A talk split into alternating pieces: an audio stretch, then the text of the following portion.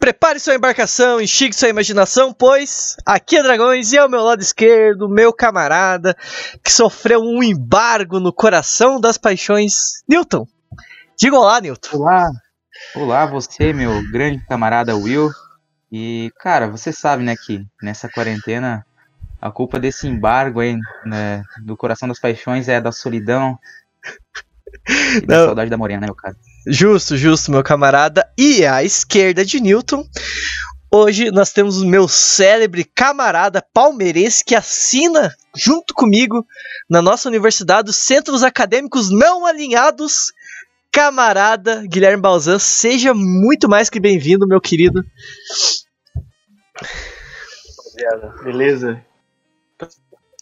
Estamos aí pra gravar, né? Agradecendo o convite aí pro pessoal aqui do Aqui é Dragões, né?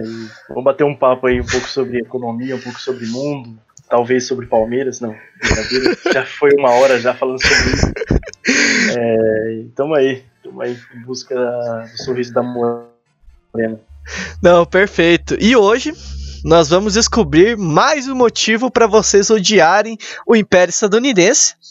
Se quando acaba a democracia realmente tem que existir pólvora, mas só lembrando que a pólvora também é chinesa, e investigar o verdadeiro eixo do mal que é chamado de ocidental. Pois é, e, nesse pique me- mesmo aí, buscando conhecimento, como o nosso querido Eterigo disse, é, nós estamos aqui hoje para falar com a voz um pouco embargada, pois é um assunto que atinge nossa amada América Latina, e a gente vai falar justamente sobre embargo econômico.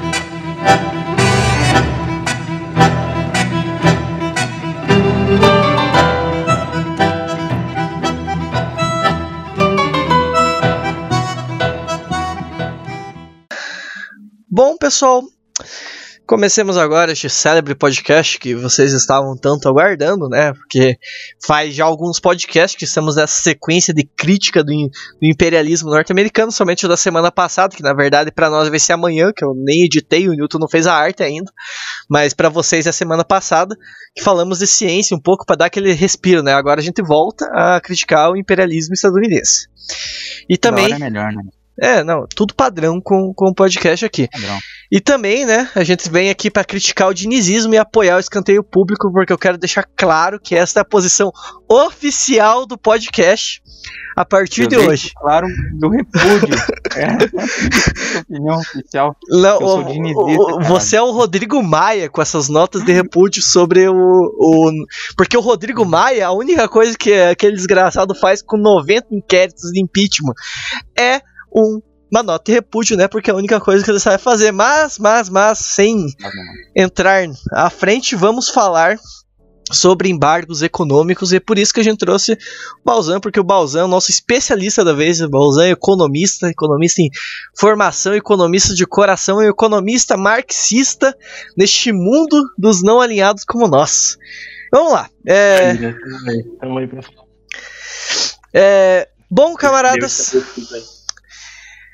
primeiramente eu quero falar que política internacional é uma um negócio complexo. Isso é uma coisa que a gente tem que entender e tem que colocar sempre em mesa, porque é, é essencial a gente colocar essa questão. Porque ela não pode ser tomada como algo binário que e muito menos moralista, onde que existem bonzinhos, malva- malvados e que o mundo é colocado dessa maneira. A gente tem que retirar isso. Inclusive, isso vale para nós, camaradas, porque por mais eu, eu sou um grande fã do camarada Xi Jinping para um, um revirar dos maoístas que não consideram a China socialista. Eu sou um grande Alguns, fã. alguns, alguns. Alguns, né? Eu, eu e o Newton vamos contrassenso. É, é, enfim, é, eu sou um grande fã do camarada Xi Jinping, mas a gente não pode cair nessa. no conto, na ilusão de que tudo que o nosso camarada Xi Jinping, por mais que seja muito bom, nosso cérebro ouvinte, tudo que ele faz é porque ele é um puta cara legal. Não, a gente não pode cair nesse, nesse conto, né? Gente- nós temos que entender que as ações dele, elas têm uma clara intenção, elas partem de uma intencionalidade para reflexo é, sobre o povo dele. Isso que é parte da essencialidade do que a gente chama de autodeterminação dos povos. É, cada povo gerir melhor sua nação de acordo com seus desejos. Isso vale para o camarada, eh, pro camarada Kim Jong-un, isso vale para o nosso querido Vietnã, para a nossa querida Cuba, inclusive para Maduro na Venezuela, que não, apesar de não ser um país socialista, sempre vale citá-lo. É, mas o que é importante a gente falar e por que, que é importante a gente falar disso antes de começar o nosso pensamento sobre embargo econômico? Porque hoje é, e eu acho que ao longo dos podcasts a gente vai meio, meio por essa linha. Eu vou levantar e defender uma tese nesse, né? Porque, porque uma tese, né? Por causa que a minha tese é que todas as sanções diplomáticas ou econômicas, embargos ou bloqueios comerciais que sejam, elas são uma tática direta da guerra. É, e então, antes do até da sequência nesse sentido, eu quero perguntar para vocês assim, se vocês fossem primeiro Newton que e depois o Balzan, que é o especialista, vai, vai falar as definições que ele sabe e o que ele acha. Se vocês fossem dar uma definição para o embargo econômico, como vocês consideram, o que vocês colocariam? A minha é que o embargo econômico ele é uma tática direta de guerra, ele é uma extensão da guerra, ele é uma das diversas eh, extensões por causa que ele tem uma atuação direta no enfraquecimento de uma população e na geração de uma instabilidade política. Ele é uma tática direta de guerra. Camarada Newton, primeiro você. É, pois é, camarada, acho que é, a minha visão sobre isso ela vai muito de encontro ao que você disse. É, inclusive, uma das minhas conclusões havia sido é, justamente essa, que era uma tática de enfraquecimento, mas, como você citou, também uma tática de guerra, uma tática direta de guerra. E, e bem, essas sanções, esses embargos, eles têm justamente esse objetivo principal de enfraquecer uma nação inimiga, de enfraquecer ela principalmente no campo econômico, no campo das importações, no campo é, das relações econômicas com outros blocos, com outros países. E, e bem, acho que se tivesse uma definição, a, a, a, mais precisa que eu já vi, na verdade, foi essa sua, que é uma tática direta de guerra. E quanto às questões mais técnicas, acho que o camarada Balzan vai conseguir explicar melhor. Então, é, então né, o embargo econômico nada mais é assim, tecnicamente falando, né, uma maneira de se conseguir é, alinhar a sua política, é, é, a sua geopolítica, né, na verdade, tendo em vista uma obtenção de fatia de mercado econômica, né, é você conseguir alinhar tudo isso com seus anseios, né? Então seria, por exemplo, no caso dos Estados Unidos, tentando impedir que a Highway é, possa entrar no mercado americano, né? Uma maneira de se proteger, né? protecionismo, assim, da vida. Isso também, isso também de certa forma, vai, vai com a visão do que o Will falou de tática de guerra, né? porque assim, que a finalidade da, disso é, é, é vencer, né? Seja lá como for. E no sistema capitalista o que é vencer? Né? Não é necessariamente soltar bomba, é você ter mais cliente. Então, e influ, influência, né? Então, se, se um país hoje, como é o caso dos Estados Unidos, é, faz isso com a China, impede, com que uma empresa chinesa possa desenvolver e conquistar fatia de mercado no mercado deles, de certa forma também pode ser considerado um embargo econômico. Entende? Porque ela, ela impede essa, essa, essa expansão, né, essa proteção de mercado, ou essa fatia de mercado que, a, que no caso, a Highway poderia conseguir, né? Então, o embargo econômico entra muito nessa linha de, claro, enfraquecimento da nação com que, com que deseja concorrer e, e necessariamente impedir com que ela tome sua fatia de mercado e também como, como finalidade estratégia de guerra, né? Só isso, somente ser estratégia de guerra, né? Mas é uma guerra que não tem bomba, uma guerra de, de valores, depreciação de câmbio ou é, como eles chamam de você abaixar o custo demais até que não, não exista concorrência. Perfeito, camarada. É, se, se fôssemos fazer uma, uma, definição mais técnica nesse sentido, o embargo econômico é uma sanção que consiste em uma restrição ou proibição de comércio e de comercialização de setores, mercadorias, serviços, entre outros segmentos de algum país específico. É uma forma de restringir as relações comerciais de outras nações a que está sendo punida. Pode ser, por exemplo, é, o veto da importação e exportação de mercadorias, como alimentos ou medicamentos, da realização do investimento ou da prestação de certos serviços, como o Balzan pontuou, até mesmo congelamento de contas de bancos, investimento, títulos e empréstimos. Nesse sentido, também é interessante pontuar que os embargos econômicos ela não é uma prática nova, né? Pois como se define e como eu defini nesse sentido como uma tática de guerra, que é claro, é, em, em diferentes níveis, você restringir ou impedir o comércio continental de algum povo, ou mesmo de cidades, se a gente vai retroceder bastante, é, com, com a intenção de levar uma, uma tática, uma, uma instabilidade interna de uma nação ou de uma cidade-estado, nós temos retrocessos disso desde a Grécia Antiga. E inclusive alguns relatos de Péricles. Mas nós não queremos olhar para isso. E. Se, e William, William uma, só um detalhe. Uma manda, manda, manda. Que é interessante, é interessante ressaltar. Na época do mercantilismo, né, que, que é uma expressão anterior ao capitalismo, né, que seria pós-acúmulo primitivo, que é ali pós-feudalismo, né, que, a, que, os países se organizavam com a única, única finalidade de se exportar mais do que importar, né. Era um protecionismo lazarento, né. É, já se observava, já se observava muito embargo econômico na, por exemplo, a, a Inglaterra à época já exportava serviços e emitia, emitia títulos para esses serviços que depois deu origem à moeda, como a gente entende, né, além do ouro. Então, é, estrategicamente, a Inglaterra, por, por possuir maior parte do, dos navios e, da, e, de, e, do entendimento a respeito da manutenção dos navios e tal, né, eles é, eles eles com concorrentes, no caso, eles poderiam, no caso a Holanda era um concorrente da Inglaterra à época também, com aquelas com as navegações holandesas, etc. Né, eles de alguma maneira faziam, sucateavam, ou faziam com que o que a China talvez faça hoje com, com dumping, esse é o termo, né? É, ofereciam para aliados como Portugal, né, Espanha, serviços, serviços abaixo do custo em troca de apoio em determinadas regiões estratégicas, sabe? Então, assim, no mercantilismo dava, dava para se observar já esse interesse, essa guerra, né? Essa estratégia de guerra a fim de se embargar outra, outro país a ponto de que ele que ficasse inviável ele prosseguir com suas, suas pretensões, né? Então isso é um, um, é um detalhe bem interessante que já acontecia, enfim, e e foi, foi inclusive um ponto marcante, né, que definiu a história e o futuro da, da nossa sociedade, né?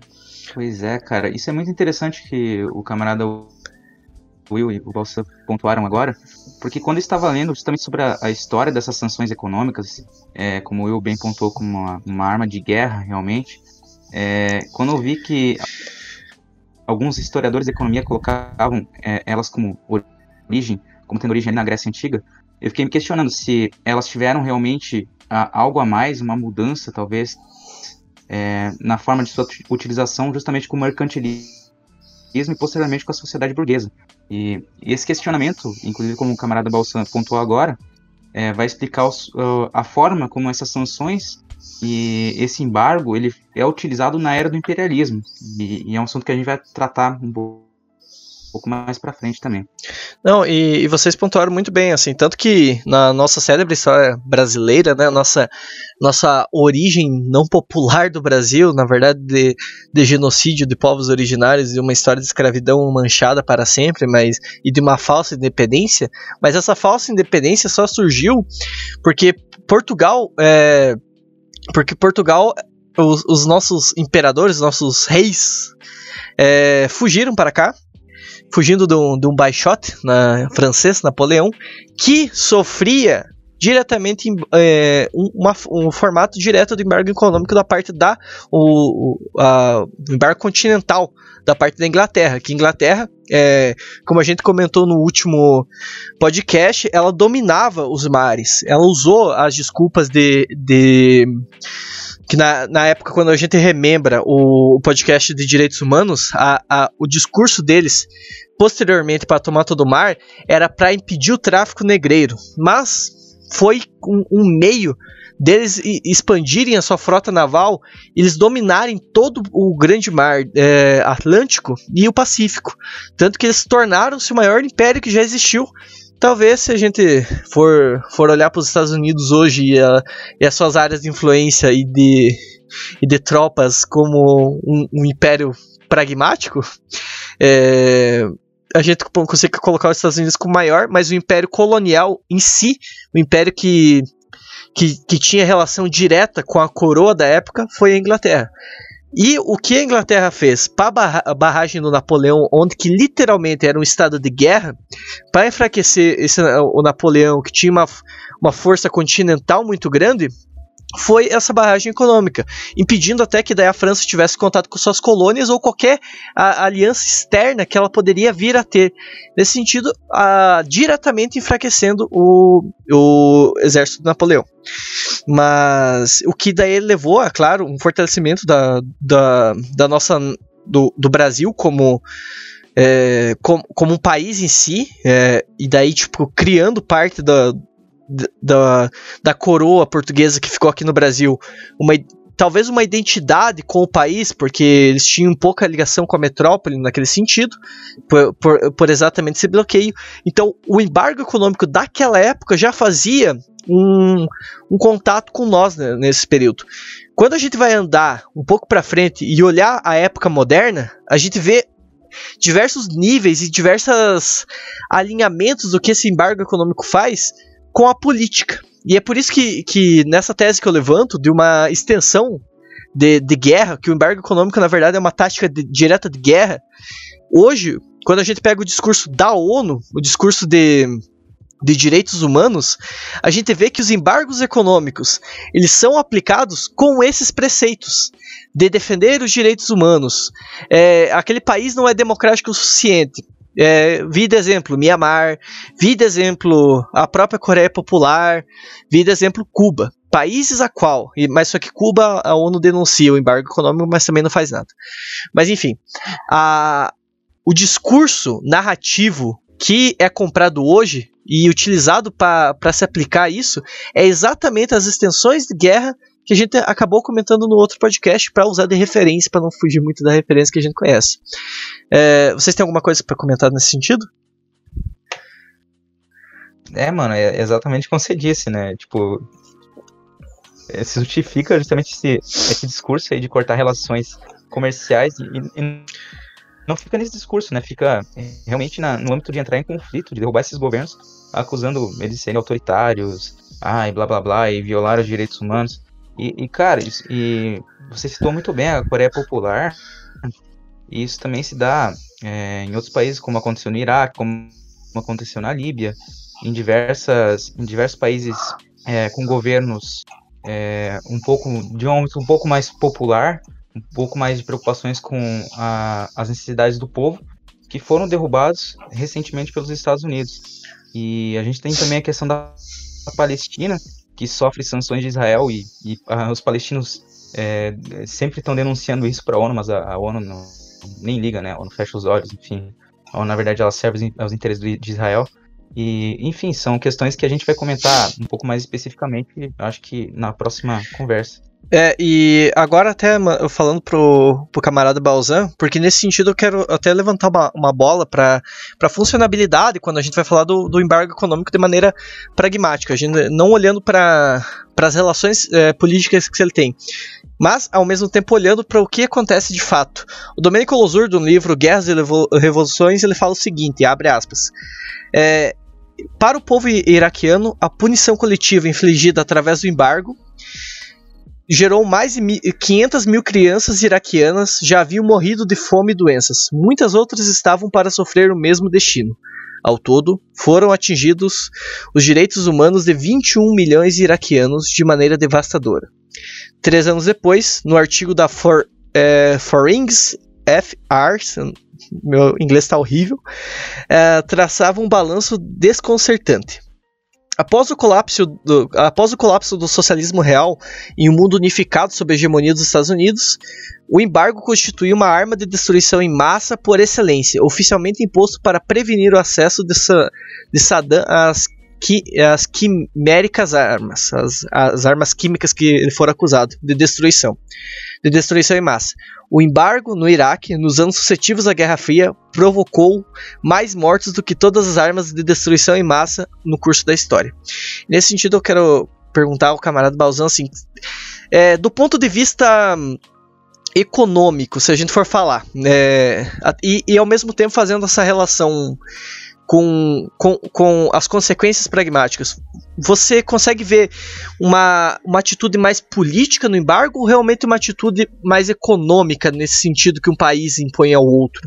Existe alguma, é, alguma vantagem além da bélica nesse sentido? Por causa que parece que a gente vai ver ali que quem realmente mais sofre com isso é, é o povo. É, parece quase que uma extensão do ataque terrorista de um povo ao outro, assim, se a gente fosse falar. O que, que você Sim. pode colocar Sim, então, aí? Então, é que, é que nessa, essa descendência pós-Guerra Fria deixou muita sequela no mundo, né? Então, então assim, acaba, acaba que, por via de regra, né, todo, todo embargo econômico, por mais justificável que às vezes pareça ser, dos malabarismos econômicos, justificativas de mercado, fatias de mercado externo e para exportação e sei lá o que, etc e tal, tudo acaba é, ou e tem em sua cerne né, um princípio ideológico. Né? Então assim, eu não consigo, não consigo ver ainda, né, de uma maneira mais pragmática, o embargo econômico somente como um embargo econômico, sabe? é, dos que temos hoje, dos que vivenciamos, dos que conseguimos ter contato, inclusive é, a título de respeito, como a gente tinha dito, é, no caso da União Europeia, que estendeu a sanção contra a Venezuela por mais um ano, hoje, né? É hoje. Então, assim, é, então, assim é, alegando Estado de Direito e respeito pelos direitos humanos, etc e tal, né? Logo menos, se, é, logo menos vão estar embargando uma Bolívia da vida também, talvez, né? Quem sabe? É, mas a questão é que o embargo econômico pode ser usado como ferramenta econômica só econômica em casos assim. É, vamos lá, crise do, dos tigres asiáticos, por exemplo. É, se evitar fazer comércio com tal país por medo de, de sei lá, uma moeda desvalorizar, enfim. É, pensar mais exemplos. Se evitar, faz, se evitar fazer comércio ou de alguma maneira embargar não, indiretamente, é fazendo dumping, né? Que é ferrando um país que tende a exportar, por exemplo. O mercado externo mundial, em, certo, em certa época, fez isso com o Brasil, porque a moeda brasileira ela é muito é, dependente da volatilidade dólar e de outras moedas mais fortes. Né? Então, às, às, vezes que o dólar varia muito e, e a moeda brasileira valoriza, né? isso é ruim para o mercado externo, quando a moeda valoriza, porque o exportador não quer vender com o valor do dólar próximo do real, né? Então a gente fica dependente, muitas vezes, da, das boas intenções, por assim dizer, de, de outros países, ou. Enfim, aí acaba que toda a nossa soja, toda a nossa, nossa commodities, né, essa vantagem comparativa aí, como diria Ricardo, fica na mão do mercado externo, fica na mão do câmbio. O câmbio desmanda e desmanda, manda e desmanda, sabe? Então, assim, os países como imperialistas, né, principalmente quando Estados Unidos, eles podem é, dar a direção para esse, esse mercado, para esse dinamismo de mercado, como bem entender, né? De, de forma direta ou indireta, ou indireta, curto ou longo prazo, sabe?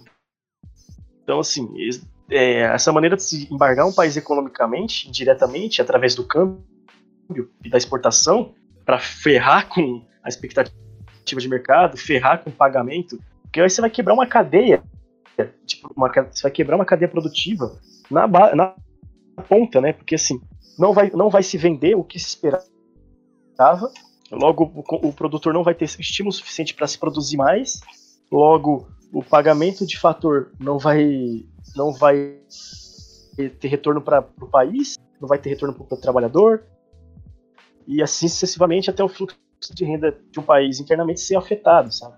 Então, assim, além dessas questões de, diretas e deflagradas, como é o embargo econômico da União Europeia com a Venezuela, que é claro e evidente o porquê estão fazendo isso, e segundo eles por democracia, Estado de Direito e respeito de direitos humanos, e outros por câmbio, né? Que no caso, por exemplo, da China, a China desvaloriza o câmbio dela como ela bem entende, né? Tem lá os, das maiores instituições financeiras do mundo, as oito maiores, as oito são chinesas, e eles fazem o que quer, e isso está deixando os americanos putos da vida, os americanos antes faziam isso, eles, antes faziam isso e agora estão em choque, entendeu? Estão em choque. Porque Não. os caras estão se utilizando do que, do que chamam de socialização do investimento, né? Que é financiar a obra pública pra caralho, manter o nível o, o pleno emprego no nível que eles querem, o nível de produtividade e o nível de, de emprego é paralelo a isso, no caso, porque um é correspondente ao outro. Então, assim, entendeu? Tem como se embargar dando, canet, dando canetada ou apertando, ou dando enter na planilha de Excel, sabe? É, é só questão de, de pontos de vista, né? E, e se a gente pega, tipo, até nessa contemporaneamente, né, que é a, o não deixar de, de, entrar o 5G ou tentar banir os aplicativos da China, que, que a, a China está com domínio de tecnologia 5G, aliás, o Vietnã também, o Vietnã desenvolvendo sua própria tecnologia, é por isso que eu, que eu sempre vou bater na tecla que é, resistência ao imperialismo é desenvolvimento de tecnologia própria e não deixar fuga de cérebros, é, porque essa é outra tática do imperialismo, mas enfim a Europa impedir que a China trabalhe com 5G é uma forma de, de, desses embargos econômicos no, no, sentido de guerra comercial mesmo, né? Sem, sem essa, essas outras talvez consequências mais humanitárias de, de subdesenvolvimento de outro país. Mas antes da gente entrar, que a gente já está entrando no, no, imperialismo, vamos pausar o bloco e ir para o próximo para falar um pouco da Venezuela. Em nome dos cubanos que han disfrutado tus vitórias tu talento y solidaridad ante la agresión y el cerco de la derecha imperialista y neoliberal, conscientes de que el legado revolucionario está vivo e vibrante em Venezuela. Bom, como nós começamos antes, já falando um pouco dessas relações com o imperialismo, com o subdesenvolvimento, como o camarada Balzan citou, a União Europeia estende, agora em plena pandemia, o embargo econômico sobre a Venezuela. E é, agora citando notícia do, do Folha de do Folha de Pernambuco. O Conselho Europeu anunciou nesta quinta-feira, dia 12, a decisão de estender por um ano até novembro de 2021 as sanções contra a União uh, contra a Venezuela, devido à contínua crise política, econômica, social e humanitária que existe lá, supostamente. Em breve nota, o Conselho destacou que, junto a essa situação, também há ações persistentes contra a democracia e o Estado de Direito e o respeito pelos direitos humanos. É, essas medidas estão destinadas a ajudar a promover soluções democráticas com o objetivo de alcançar uma estabilidade política para o país e permitir que atenda às necessidades urgentes da população, disse o Conselho em uma nota. Enfim, esse que é o a questão que de todo modo eles não reconhecerão nenhuma instituição, nem a Assembleia Nacional ou a Suprema Corte. A Assembleia Nacional seria a liderada pelo Guaidó, o bundão do Guaidó, né? Porque se vocês não sabem, a a, ixi, a, a, a União Europeia e o Reino Unido agora, que são duas entidades separadas, só reconheciam Guaidó, e aliás, a Venezuela e o Reino Unido eles têm crises históricas que vão desde, a, desde, desde, desde relações territoriais com, com, com, as antigas colônias ali, e ainda mais quando se descobriu ouro e, e agora petróleo. Mas mas que hoje é, o Reino Unido ele tem uma, o, o, ouro que estaria, que pertence à Venezuela. Só que eles falaram que só entregariam o ouro se no caso, e é ouro bruto mesmo, não é nem o, não é nem tipo convertido, é ouro, ouro, ouro, o, o ouro a peça. É, que só entregariam se no caso o Guaidó fizesse a, essa é, esse assumir de cargo fizer essa transição. O Guaidó não quis nem sentar para negociar com o Maduro. O, o, o Maduro, o governo Maduro falou que eles não precisavam pegar o ouro em si, podiam entregar direto à OMS para troca de insumos. Nesse sentido, eu até cito o Partido Comunista Venezuela, que eles fizeram uma, a seguinte, a, a seguinte, é, a seguinte citação. Sabemos que a situação é, é difícil, que os recursos do Estado estão submetidos à pressão do bloco imperialista. Existe uma pressão de Donald Trump sobre um país de bilhões de barris de petróleo em reserva, aos quais não se lhe permite comercializar com expropriação de ativos, dinheiro de bancos, ouro, problema que é tratado de uma forma equivocada, cedendo frente ao neoliberalismo.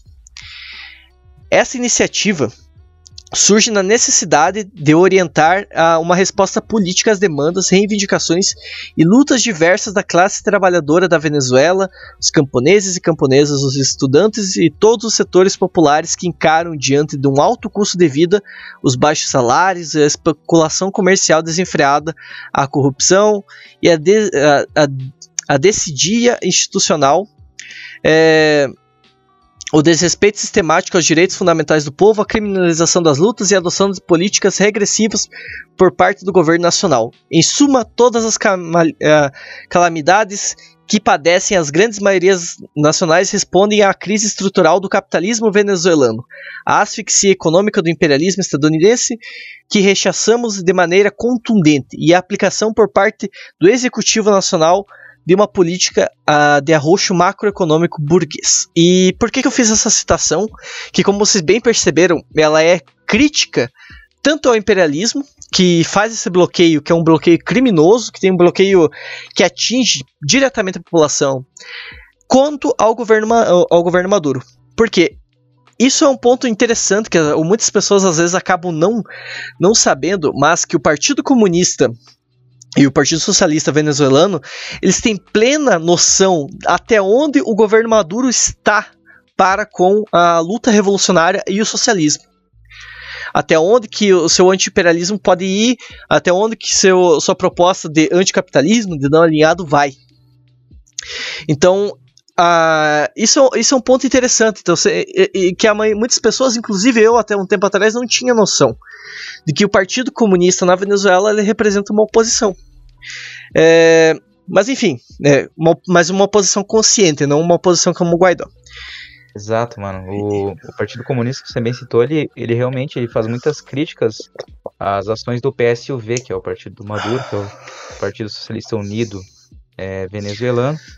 E, mas sempre são críticas conscientes, realmente, para ajudar nessa construção de uma, uma uma conjuntura nacional, uma realidade nacional que possa possibilitar a luta anti-imperialista e a luta econômica na América Latina da Venezuela.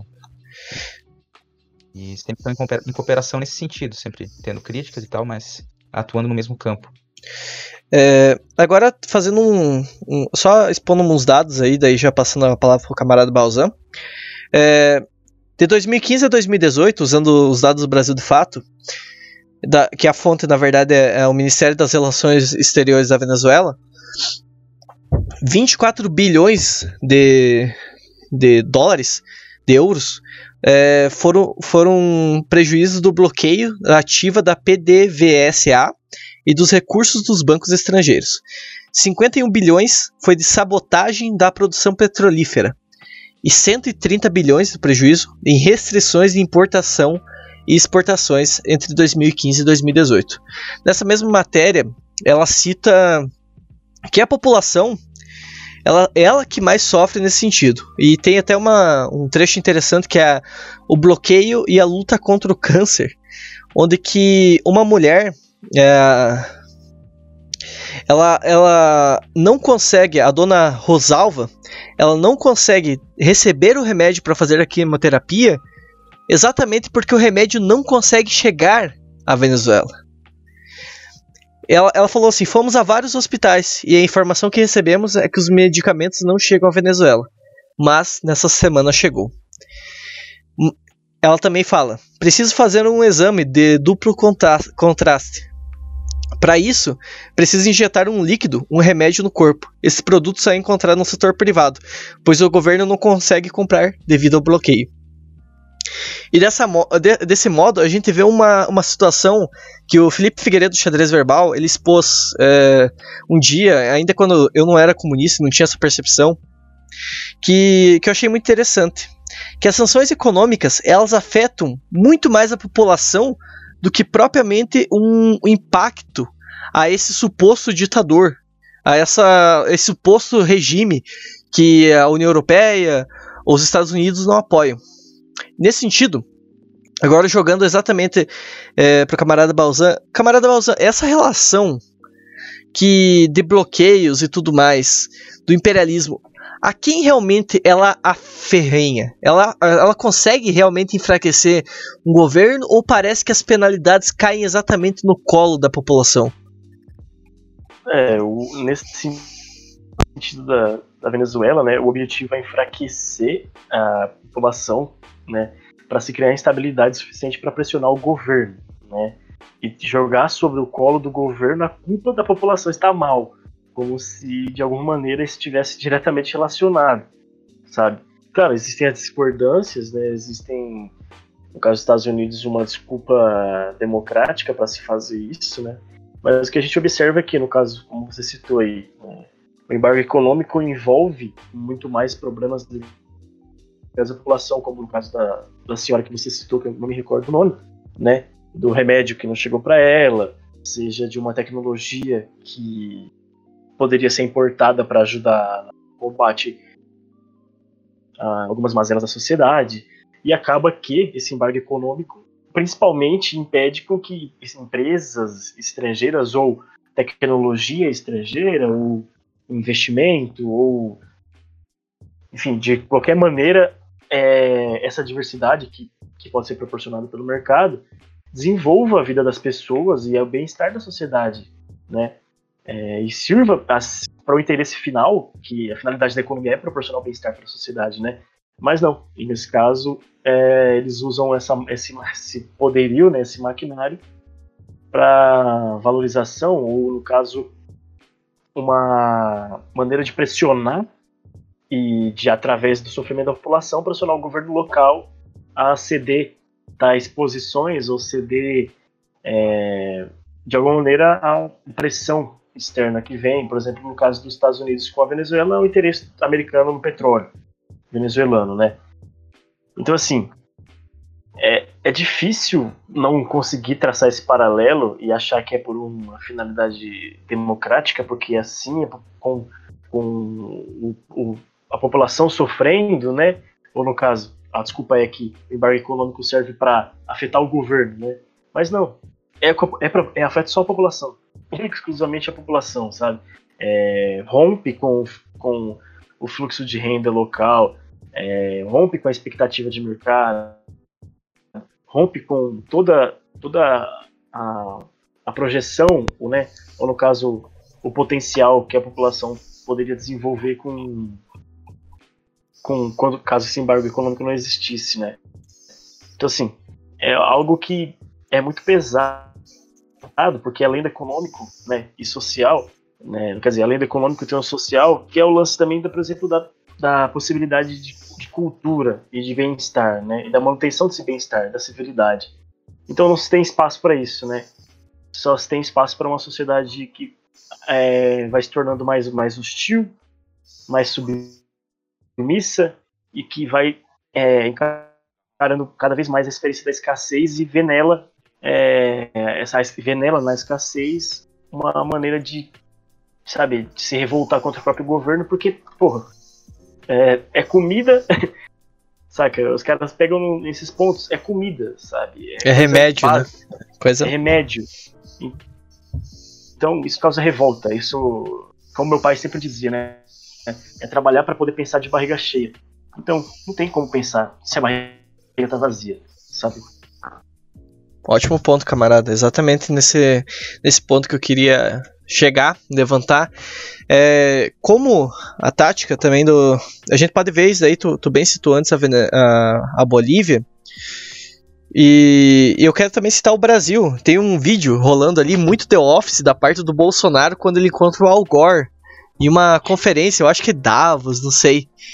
Onde que ele chega pro Al Gore assim e, e fala, meio cultura assim, eu eu gosto muito do, dos Estados Unidos, né? E, e a Amazônia é um grande, de grande recurso nosso. E eu quero explorá-la com vocês. É, e. e essa. Enfim, e que agora ele quer resolver, na verdade, com o Biden. Um pólvora. Puta merda, mano. O cara falar isso logo pro Algor. Não, né? não, não, e eu, eu, eu, quero perguntar para vocês aí, vamos. Quando vamos começar a, a, a organizar o, o, Exército Revolucionário de Resistência em, com, com a, guerra, a guerra brasileira estadunidense, que vamos se, sofrer um, um massacre de sanções e. É, uma coisa que eu esqueci de citar, que é muito importante para deixar claro, né? É sobre o embargo econômico em cima da Venezuela, que assim, é, talvez não tenha ficado claro, mas vou tentar ser mais objetivo. É, pra só só, só para ter uma ideia, 85% do que a Venezuela consome é importado. Né? A Venezuela exporta muito petróleo e importa é, com esse capital bens de consumo, né? Então, se você estrategicamente embarga, né, é, uma, um país como a Venezuela, você fada é, automaticamente o país à ruína, né? Com desculpas, com, enfim, com a desculpa da democratização, com a desculpa, enfim, todo mundo sabe que é o interesse no petróleo, mas ok. É, então, assim, em números, é lógico, né? É uma condição lógica. Se você recebe um salário, se você recebe um salário, eu vou supor que eu recebo mil reais, certo? É, e os mercados, os mercados da região, é tudo que eu consumo, na verdade, né? Meu consumo é, depende dos mercados. Eu consumir algum mercado e poder comprar lá. Se eu fico impossibilitado de, impossibilitado de fazer isso, eu não vou consumir. É uma condição lógica. Né? Eu não vou ter acesso a tal bem de consumo para poder estar tá fazendo isso. Então, se 85% do que se consome na, na Venezuela é importado e, com, e, o embargo impossibilita isso, é assim: 85% do que se consome, sabe? É um negócio que é gritante e é evidente que é para se causar uh, o caos social, para assim, um, como finalidade de roubar o governo para os interesses que e aí fazer com que se seja eleito um governo que corresponda aos interesses de quem embarga, né? É. Então seria isso. Não, e, e, você fez uma boa citação antes de eu voltar ao caso do, do Al Gore ali. É, recentemente a gente teve o Irã e a Venezuela rompendo com, com um bloqueio econômico para exatamente fazer uma. É, porque, como você bem citou, como a maioria da, das questões lá é importada, o Irã abriu o mercado, literalmente o mercado. Uh, onde que a iniciativa gerou mais ou menos 500 postos de trabalho, que é a unidade de franquia Megazes, que comercializa produtos iranianos e venezuelanos, onde que eles passam por cima desse bloqueio e fazem essas relações a, a, a talvez dos como é que eu posso dizer dos bloqueados? Não acho que não dá para dizer dos bloqueados, o grupo dos bloqueados do Zap. Não, mas o que é exatamente essa, essas outras alternativas, porque a Venezuela já tinha essa aliança com a, com a Rússia e com a China, e agora ela começa a achar alternativas além do Império. Porque a partir desde 2013 que, que a Venezuela sofre muito com, com essas sanções, como, como o Balzan bem explicou, que elas partem unicamente dos Estados Unidos. Mas hoje a gente está vendo que começa a se formar um outro bloco de resistência que começa a ter uma sobrevida apesar dos Estados Unidos. E a gente vê os Estados Unidos muito puto com isso. E, e, e o Balzão vai saber explicar melhor que eu, e apesar de não ser o foco, eu ouvi numa, no podcast do Balzan, aliás, no, na mesma moeda, o professor falando lá da, das opções de moedas que teriam e que o dólar ele é uma moeda que que ele só não, não caiu o, de vez ainda porque não há outra opção. Que apesar da, da moeda chinesa ela ser mais firme, não existe uma confiança nela. É algo assim, não é, Balzan, que o professor tinha comentado lá? É, Então, no caso aqui, existe um lance da, da moeda fiduciária, né? O que se, que se define a moeda fiduciária? É uma moeda de confiança. Ela é lastreada em confiança. Então, a estabilidade da moeda americana, ela se dá pela confiança que se tem no sistema econômico americano, robusto, né? é, é, robusto, sólido, né? capaz de poder poder injetar, como foi no caso agora no dia 25 de março, 25 de março, 2 trilhões de dólares na economia e foda-se, tá ligado? Eles podem, porque vieram construindo isso desde muito tempo e a gente sabe como, né? Então, assim, é, essa fiduci, essa fiduci, não sei se essa palavra existe, vou até pesquisar fiducidade. Fiducidade. enfim. Não, não existe. Mas enfim, a moeda fiduciária, Cê... ela vem de confiança. É lastreada em confiança, né? Porque a gente rompeu com, com, com o padrão ouro, né? No Conselho de Virtude. Então, assim, é, podemos emitir moeda à vontade. Então, se confiam, se confia, se confia mais na emissão de moeda dólar americana do que hoje na moeda chinesa, por enquanto, né? Não, é, e, e, e que, que tu, tu, citou isso, é, e o que eu queria tipo, chegar com isso, é, é ainda bem que tu explicou, é, o, o Balzan é nossa fonte de informação inesgotável, o cara é um gênio, cara. Hum, mas é que essa aliança que aconteceu entre Venezuela e Irã, ela tem exatamente esse, esse, essa passada por cima do bloqueio comercial. Abre aspas. Não existe bloqueio que se valha quando a vontade dos povos está centrada, concentrada e determinada à independência, liberdade e defesa da soberania. Aqui nos unimos dois países que construímos um mundo distinto sem o supremacismo de nenhum tipo, assegurou a vice-presidenta Delcy Rodrigues durante a inauguração do espaço. E é, é uma parada interessante, o como se faz essas alternativas e o como. É, o como a, a, a, China, muito provavelmente nesses próximos anos que vai vir, ainda mais com, com uma provável. O que daí daria um outro podcast né, sobre a, essa nova Guerra Fria, mas o que muito provavelmente o, os Estados Unidos vai começar a ter uma relação mais afinhada com ela, talvez apesar deles serem muito interdependentes um do outro, tem bastante relações, mas enfim, o ponto é o, os próximos anos vão ser interessantes e é muito legal ver como os países que, que sofrem com, com o império achando alternativas e o que é fantástico para quem observa com, com apreço e, e, certo amor pelo terceiro mundo ressurgindo. Apesar das críticas ao que nós comunistas devemos ser ao governo Maduro, é, é interessante ver como ele está buscando alternativas necessárias e boas. Mas, enfim, agora retrocedendo ao Al Gore, e, e por que, que eu citei o Al Gore e o Bolsonaro? Porque essa é a relação que o, os Estados Unidos quer, quer que, que nós tenhamos com eles. Uma total dependência, uma total entreguismo, uma, e, e que eles possam ter uma total liberdade. É, se não me engano, na década de 90, o Brasil tomou alguns embargos deles em relação à tecnologia. Eu não tenho tanta certeza, mas a nossa, a, as nossas leis de, relacionadas à a, a, a, proteção intelectual lá, elas não tinham sido sancionadas ainda. E a gente tomou alguns embargos e alguns avisos, algumas ameaças ainda do governo estadunidense nesse sentido para que o fosse. Ou seja, a, essa tática de embargo ela é uma maneira muito antiga e formidável dos Estados Unidos controlar quem ele quer que avance ou não avance. E como a gente sabe, bem sabe a lógica do imperialismo, eles lucram muito mais o nosso subdesenvolvimento e no nosso e do detrimento da, dos nossos recursos naturais. A Amazônia, se formos ir para a Bolívia, o lítio. Daí agora como o, o, o Balzan tinha citado.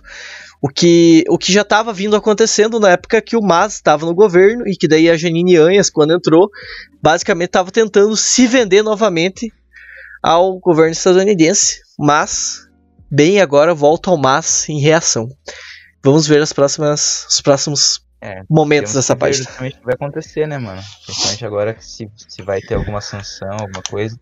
Que não sei se vão aceitar tão fácil agora a vitória do Mas. É, e uma coisa que é interessante a gente colocar, apesar que o que nós desejamos é, mentira, mas um pouco verdade, que estoura uma guerra civil no, nos Estados Unidos para eles aprenderem e sentirem um, o gosto. Não, brincadeira. É brincadeira, mas verdade. Mas. Vai. Mas o Biden ele não representa necessariamente. Ele não representa. É, não retirem o, necessariamente. Ele não representa de forma alguma uma vitória para América Latina. De, de modo algum, assim. É, a, a, vitória dele representa somente uma vitória para essa forma de fascismo ideológico que surgia com o Trump e, o, e alguns outros vários países ao redor do, do, do globo, Camacha. É, eu acho, eu acho que é exatamente isso. Eu acho que a vitória do Biden representa mais uma vitória no espectro político do que necessariamente uma vitória para a América Latina, assim, sabe? É, como ele dizia, né, o bombardeio colorido é, vamos continuar atacando bomba. É, ex exatamente. É, é, assim, o sistema financeiro financia, manda e desmanda, os lobistas financiam ainda, mandam desmandam, como foi o caso da Venezuela com os fundos retidos e confiscados, né? Assim, é, o, sistema, o sistema financeiro, ele, ele direciona muitas vezes de uma maneira indireta e tipo assim, aos poucos, sabe? Injetando veneno aos poucos, e aos poucos aos poucos com os interesses de mercado e coisas do tipo, que isso, isso reflete lá no alto, sabe? Reflete lá na, no executivo. Né? Então, assim, ele não vai, apesar do discurso, ele não vai romper com, com, grandes bancos, ele não vai romper com o sistema financeiro, ele não vai romper com o interesse, sabe, é, privado. Não tem como. Não tem como. Claro, eu não tô, também não vou entrar no folclore aqui e dizer que deve se fazer isso, etc e tal né?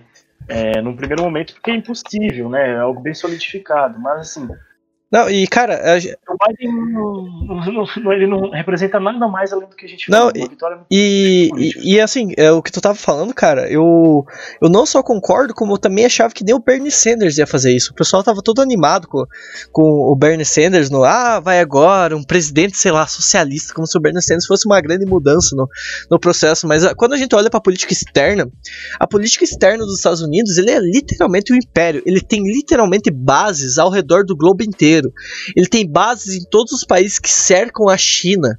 Bases militares. Uh, ele está vendendo agora uma porrada de arma em Taiwan. É, por quê? É, é, e a China quis barrar isso aí. Exato, tudo. porque é, existe um interesse di direto bélico. E daí, quando a gente fala que os embarques econômicos dos Estados Unidos são tática de guerra, é nesse sentido um controle direto à América Latina e aos demais países do terceiro mundo mantendo eles pobres e mantendo eles sobre o égide do capitalismo.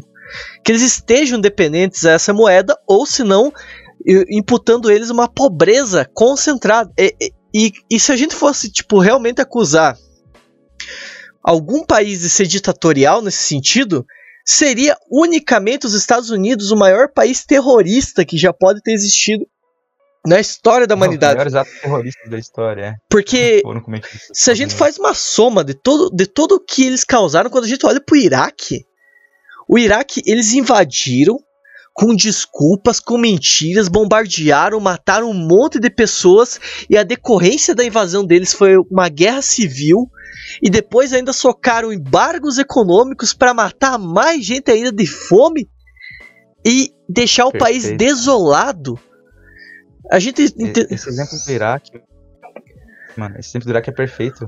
É, mas pode continuar, termine sua fala, depois eu cito. Não, eu, eu ia falar, eu ia, era basicamente isso, eu ia falar assim que, que a gente tem uma, uma relação de que quando um país do terceiro mundo que seja, tirando a, tirando a China, e a China, e daí a gente vai entrar em, em no, no, próximo, no próximo bloco, em China, Cuba a, e a Coreia Popular, o diferencial que elas têm do, dos demais países do terceiro mundo, mas quando os países do terceiro mundo é, que, que acabaram é, ou tendo alguns problemas com, com, qualquer revolução que veio acontecer, como o Peru, por exemplo, é, ou acabaram não tendo uma revolução e tentaram, por outros meios, chegar a um governo de mais soberania ou bem-estar social, como a, o, a, o, Chile de Allende, ou agora mesmo com a Bolívia do Mas, é, a gente vê, ou, ou até eu não, não sem entrar em, em, muitos além, o próprio Iraque do Saddam, até certos pontos, é, ou, ou, a própria Venezuela do Maduro, a gente vê a relação direta que os Estados Unidos ele não quer e não gosta. A Líbia, a, a Síria, a, a ação deles direta na, naquele ponto é qualquer que seja o país que esteja se desenvolvendo no terceiro mundo, nós temos que impedir, porque eles têm, eles querem exportar um modelo de vida. Não é simplesmente manter uma hegemonia capitalista, é exportar um modelo. Além de tem um outro detalhe muito importante, muito importante também citar. Além desse modelo, que talvez eu não, na minha opinião, não seja o objetivo americano de impedir, é, mas voltando naquela questão de mercado, né? Eu acho que assim, eles querem impedir que esses países se tornem parceiros comerciais importantes, né? Porque assim, vê, quando, quando se trata de geopolítica, um negócio que é muito engraçado desde muito tempo é sobre os portos, né? A, a, a localização dos portos, estrategicamente. Os portos ali no meridiano, nos meridianos, ali no Oriente Médio, né? É, África, enfim, Ásia ali, porque como bem, como bem sabemos, a China está tentando fazer uma nova rota da seda, né?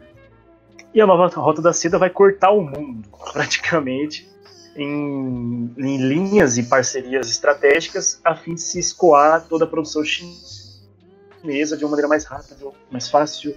E tem interesse chinês, tem interesse russo, que são potências, né? Então, assim, se você for analisar, além dessa preocupação de exportação de modelo e valorização é, da cultura local, sem essa do imperialismo americano e essa essa essa venda, né, do American Dream para todo lugar, porque eles querem empurrar isso aí, né, a força. Tem mais também a questão da da estratégia comercial, né, estratégia geopolítica e econômica de, de, de mercado, né? Se tem um mercado consumidor, é, um mercado potencial, talvez até, quem sabe, uma exploração de, de mão de obra barata, né, como bem sabemos, que a Hot Wheels faz pra caralho isso aí. Quem já teve carrinho da Hot Wheels sabe. Hot Wheels. Né? Bom exemplo. É, a Nike então, também. É, então, então, é isso que, que tem um modelo, esse é um modelo de é, é, eu não me lembro, Venom, Venom, eu não me lembro o nome do economista, mas que, que, necessariamente é sobre isso, né? É sobre ter a matriz no país sede e as filiais em outros países onde se pode ter explorar a mão de obra barata. Ou, ou conquistar o mercado potencial, enfim, para computar no PNB local lá. Então, assim, eu vejo que os Estados Unidos mais agem nesse sentido, além do, do ideológico, claro, para se evitar com que a China expanda cada vez mais suas alianças, né, suas parcerias e como é o caso do Vietnã. E a Vietnã tá voando, pai. é, tá desenvolvendo tecnologia, né? E eu acho isso uh, bem interessante até quando a gente fala do dessa questão como que o desenvolvimento lá é, é totalmente diferente, né? Eu, eu tô tentando achar um, um gráfico aqui do de um, de um professor, ele tinha postado, que é do tradingeconomics.com, no Ministério de Recursos Humanos e Segurança Social, que ele postou um gráfico bem interessante sobre a sobre o desenvolvimento do salário na China nesses últimos 20 anos. E que subiu o salário mínimo, no caso, é, em níveis astronômicos, assim, por causa que surge um mito, né? É, e um mito que tinha na década de 90, 80, é, pingos de verdade, que pro desenvolvimento aos planos do Deng Xiaoping, que é. que eu acho que muitas pessoas têm muito preconceito sobre o Deng Xiaoping sem sequer conhecer ele ao certo, e eu digo isso até comigo, é, e com o Newton também, tô acusando o Newton já. É. é, é então, eu, eu acho que a gente tem que olhar com. tentar olhar com, com com olhar de socialismo real nesse ponto. Mas enfim, não, vou, não, é, não é o foco. Mas o, os resultados do, dali é que hoje a China tem uma, uma das melhores condições de vida para o trabalhador. É, tem um dos maiores salários mínimos do mundo. Dos os maiores salários mínimos do mundo. Só que o que decorreu antes de. Da, dos, dos antes salários a preço de banana que havia na China foi eles irem para esses outros países satélites, né? Como Camboja, o próprio Vietnã, o, o Laos é, e os demais outros países ali, a, ao redor da, da, da Ásia, que daí pegaram essa mão de obra barata que o Balzan estava comentando. E que, se a gente pega a, o pouco que eu sei sobre a nova Rota da Seda, que eu acho que é uma coisa também que a gente tem que olhar com muito interesse, é que a maneira como a China faz o desenvolvimento desses países, é, respeitando a autodeterminação deles, é realmente um processo que os Estados Unidos devem ter muito medo, porque desafia hegemonicamente e não necessariamente ideologicamente uh, o poderio deles, porque a China tem exatamente esses princípios de autodeterminação dos povos, que é bem, bem interessante. A China rompeu, a China durante a, a crise dos tigres asiáticos em 94 se favoreceu bastante disso, né? Inclusive porque houve um rompimento ali dos interesses americanos na região, né, com FMI, etc e tal, investimento na Coreia do Sul, é, e, enfim. E foi, foi crescendo em cima disso, né, estrategicamente, e como você disse, respeitando a autonomia dos países. Então, assim, claro, posso estar errado em alguns pontos, né, mas, então assim, a China, a China foi, de alguma maneira, rompendo um pacto, né, é, é, aos poucos, de uma, uma escalada lenta e, uma, e de uma estruturalização gigantesca e bizarra. O que acontece na China só vai acontecer na China, tá? Não vai acontecer em nenhum lugar do mundo. É impossível que isso aconteça em algum outro lugar do mundo.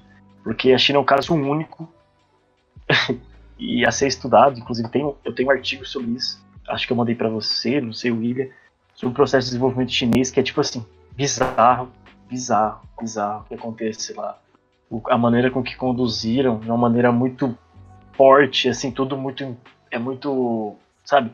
A tomada de decisão sempre passa pela mão do Estado, é, com a finalidade de se valorizar e melhorar o Estado, e não o acúmulo de capital dos empresários, sabe? Mesmo que, é claro, que isso reflita em ganhos né, financeiros, né? mas sem, sem ser desmedido, né? sem um certo monopólio privado de um bem público, sabe? Então é, é, bem, é bem interessante, é bem interessante. Muito bom, camarada. É, Newton, é. pode fazer o teu pontuamento aí que eu vou tentar achar o dado lá que eu tava falando.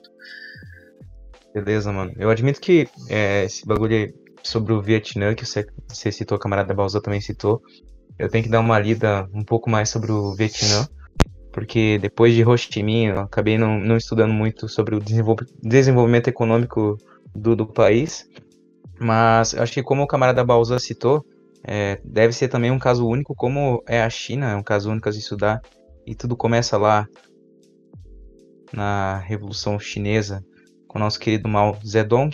E, e bem, acho que antes o, Will falou sobre o, o Iraque, e eu até estava lendo um artigo que foi, na verdade, uma redação do A Nova Democracia, que fala justamente sobre o 11 de setembro, que é uma grande manipulação, não foi capaz de tirar o imperialismo da crise. E você bem citou que essas guerras e invasões criminosas contra o Iraque, elas também acabaram culminando em sanções econômicas contra o, o governo do, de Saddam Hussein. E essas sanções elas ocorreram desde a Guerra do Golfo e depois perpassaram por todas as guerras, as invasões e, e tudo mais. E, e, isso se encaixa também no contexto do Biden que vocês estavam conversando antes, porque o, o Biden ele deu uma entrevista dizendo que ele sabia, ele, ele, ele, ele mesmo disse que sabia que não havia, é, não haviam armas de destruição em massa no Iraque. E a gente citou isso aí também no, no próprio podcast, no episódio ali sobre é, os direitos humanos. E, inclusive, essas organizações de direitos humanos são muitas vezes responsáveis é, pelas, pelas organizações econômicas, por, por esses blocos econômicos é, sancionarem todos é, esses embargos. E, mas bem, o contexto do Iraque ele também é bem específico. É, para a gente tratar ele com toda a sua complexidade, a gente teria que falar também do batismo, que é um fenômeno muito, muito presente ali em alguns países do, do Oriente Médio.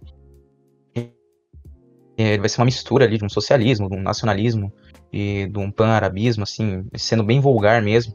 Mas o, o batismo é algo bem, bem interessante a se estudar, porque é, realmente ele é um movimento de libertação que acaba surgindo uh, ali mais no, no Oriente Médio. E, e, o Oriente Médio, inclusive, junto com a África, são dois polos de, de interesse dos Estados Unidos também, como o camarada Balzan havia citado antes, porque eles querem justamente impedir esse domínio da, da China. É, eles têm medo que, que a China vai, vá é, manter relações econômicas com esses países, e isso vem ocorrendo, por, por exemplo, com ocorreu, na verdade, com o Sudão. O, o Sudão é um país bem interessante de se citar, porque teve o, o caso, é, ainda nesse século XXI, da formação do Sudão do Sul. E, e bem, eu separei aqui um, um artigo também do A Nova Democracia, que foi redação do jornal, que se chama Sudão, Rebelião Popular contra Salário Miserável e Medidas do FMI, que é o Fundo Monetário Internacional. E uma grande onda de manifestações tem varrido o Sudão, país próximo à África Subsaariana, desde o início da segunda quinzena de dezembro. É, o artigo é, foi publicado, se eu não me engano, se deixa eu pegar a data bem certinho, porque senão fica meio, meio fora de contexto. Ele foi, foi publicado em 2018. E, bem, o Sudão ele está é, sobre, um, sobre um regime antipovo do Omar Hassan al-Bashir. E, bem, ele vai falar sobre as manifestações contra as medidas econômicas antipovo e, e vai falar que é, o, o governo nacionalista de Hassan, que impera desde 89, ele tinha justamente esse, esse viés anti-imperialista, anti-estadunidense, é, apesar de ser um governo antipovo, ter medidas antipovo, é, e por isso que os Estados Unidos interviu com essas sanções econômicas para justamente criar o Sudão do Sul, para extrair ainda mais riquezas, extrair uma mão de obra mais barata, é, do Sudão e, e, tem uma maior facilidade, sabe, para agir naquela região. E, e, o contexto de criação do Sudão do Sul está totalmente atrelado a isso, na verdade. É, tanto que um trecho do artigo aqui vai citar que as terras no país, muitas vezes são vendidas a países estrangeiros, dedicam-se a produzir principalmente algodão e cana-de-açúcar, que são exportados para atender as necessidades do imperialismo. É, enquanto isso, as massas, despojadas de suas terras, desempregadas nas cidades, é, acabam, então, é, tendo que lidar com esse desemprego, com essa inflação. E, bem, a única indústria importante do país, ainda que bastante débil, é a extração de petróleo, é a única fonte significativa de renda. E, bem, essa produção desses commodities serve justamente aos interesses do imperialismo. E, enfim, essa, essa questão do Sudão também é bem específica ali do, do contexto subsaariano. Mas eu também queria puxar um pouco da discussão aqui, antes da gente entrar especificamente nos países socialistas, mesmo falar um pouco mais da Coreia Popular, falar um pouco mais de Cuba, que eu acho que é o principal, o principal ponto aqui, o principal país socialista se falar nesse caso, porque o famoso embargo econômico de Cuba e tudo mais. Mas eu acho importante a gente falar um pouco de Israel também, porque é, recentemente, em 2014, é, Israel foi acusado por, pelos palestinos de impor sanções econômicas é, ao povo palestino. E, e bem, é, eu separei um artigo aqui da, publicado pela Reuters, é, em dia 10 de abril de 2014, e, e bem, começa dizendo: o Estado judaico deve deduzir, é, deve deduzir parcelas de dívida palestina das transferências de impostos que a autoridade palestina recebe rotineiramente e limitar os depósitos bancários do governo autônomo palestino em Israel. E um funcionário israelense falou, que falou sobre a condição de manter o anonimato disse que o Estado judaico vai deduzir parcelas de dívida palestina das transferências de impostos que a autoridade palestina recebe rotineiramente e limitar os depósitos bancários do governo autônomo palestino Israel. Na quarta-feira, Israel disse que estava limitando seus contatos com as autoridades palestinas. E após isso, um alto funcionário da autoridade palestina, Yasser Abed Rabo, condenou as medidas, dizendo que as sanções não vão nos assustar elas são a prova para o mundo que Israel é um estado de, de ocupação racista que recorre, que, que recorre à arma de punição coletiva, além de outras práticas, incluindo assentamentos, a sua expansão e também a negação dos nossos direitos mais básicos como um povo. E, por fim, os palestinos denunciaram essa sanção econômica de Israel à ONU e nada aconteceu.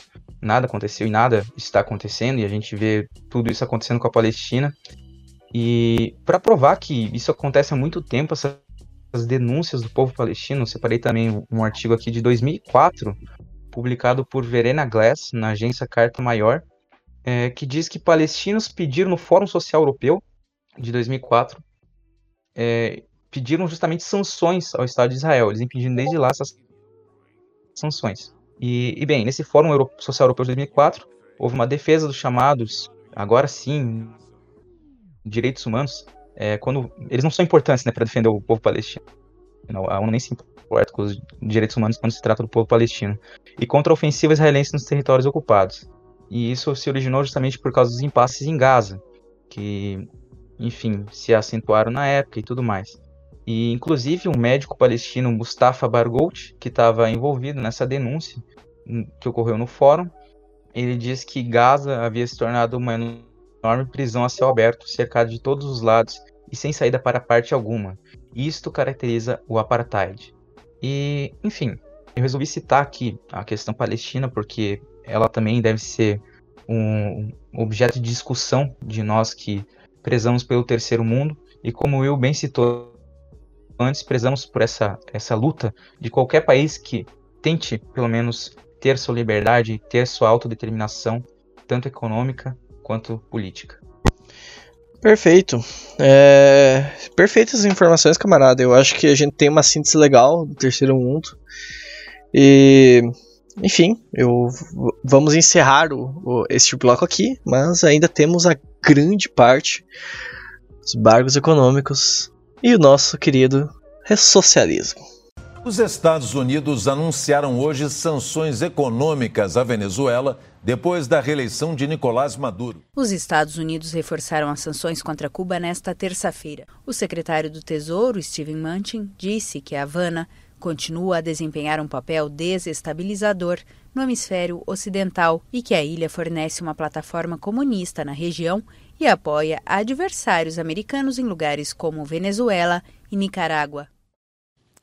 O presidente dos Estados Unidos, Donald Trump, anunciou novas sanções contra a Coreia do Norte. If the US ignores se os Estados Unidos ignoram nossos esforços sinceros que buscam melhorar as relações intercoreanas e a preservar a paz na Península da Coreia, mas preferem a provocação e o confronto, a República Popular Democrática da Coreia certamente responderá utilizando seus próprios meios.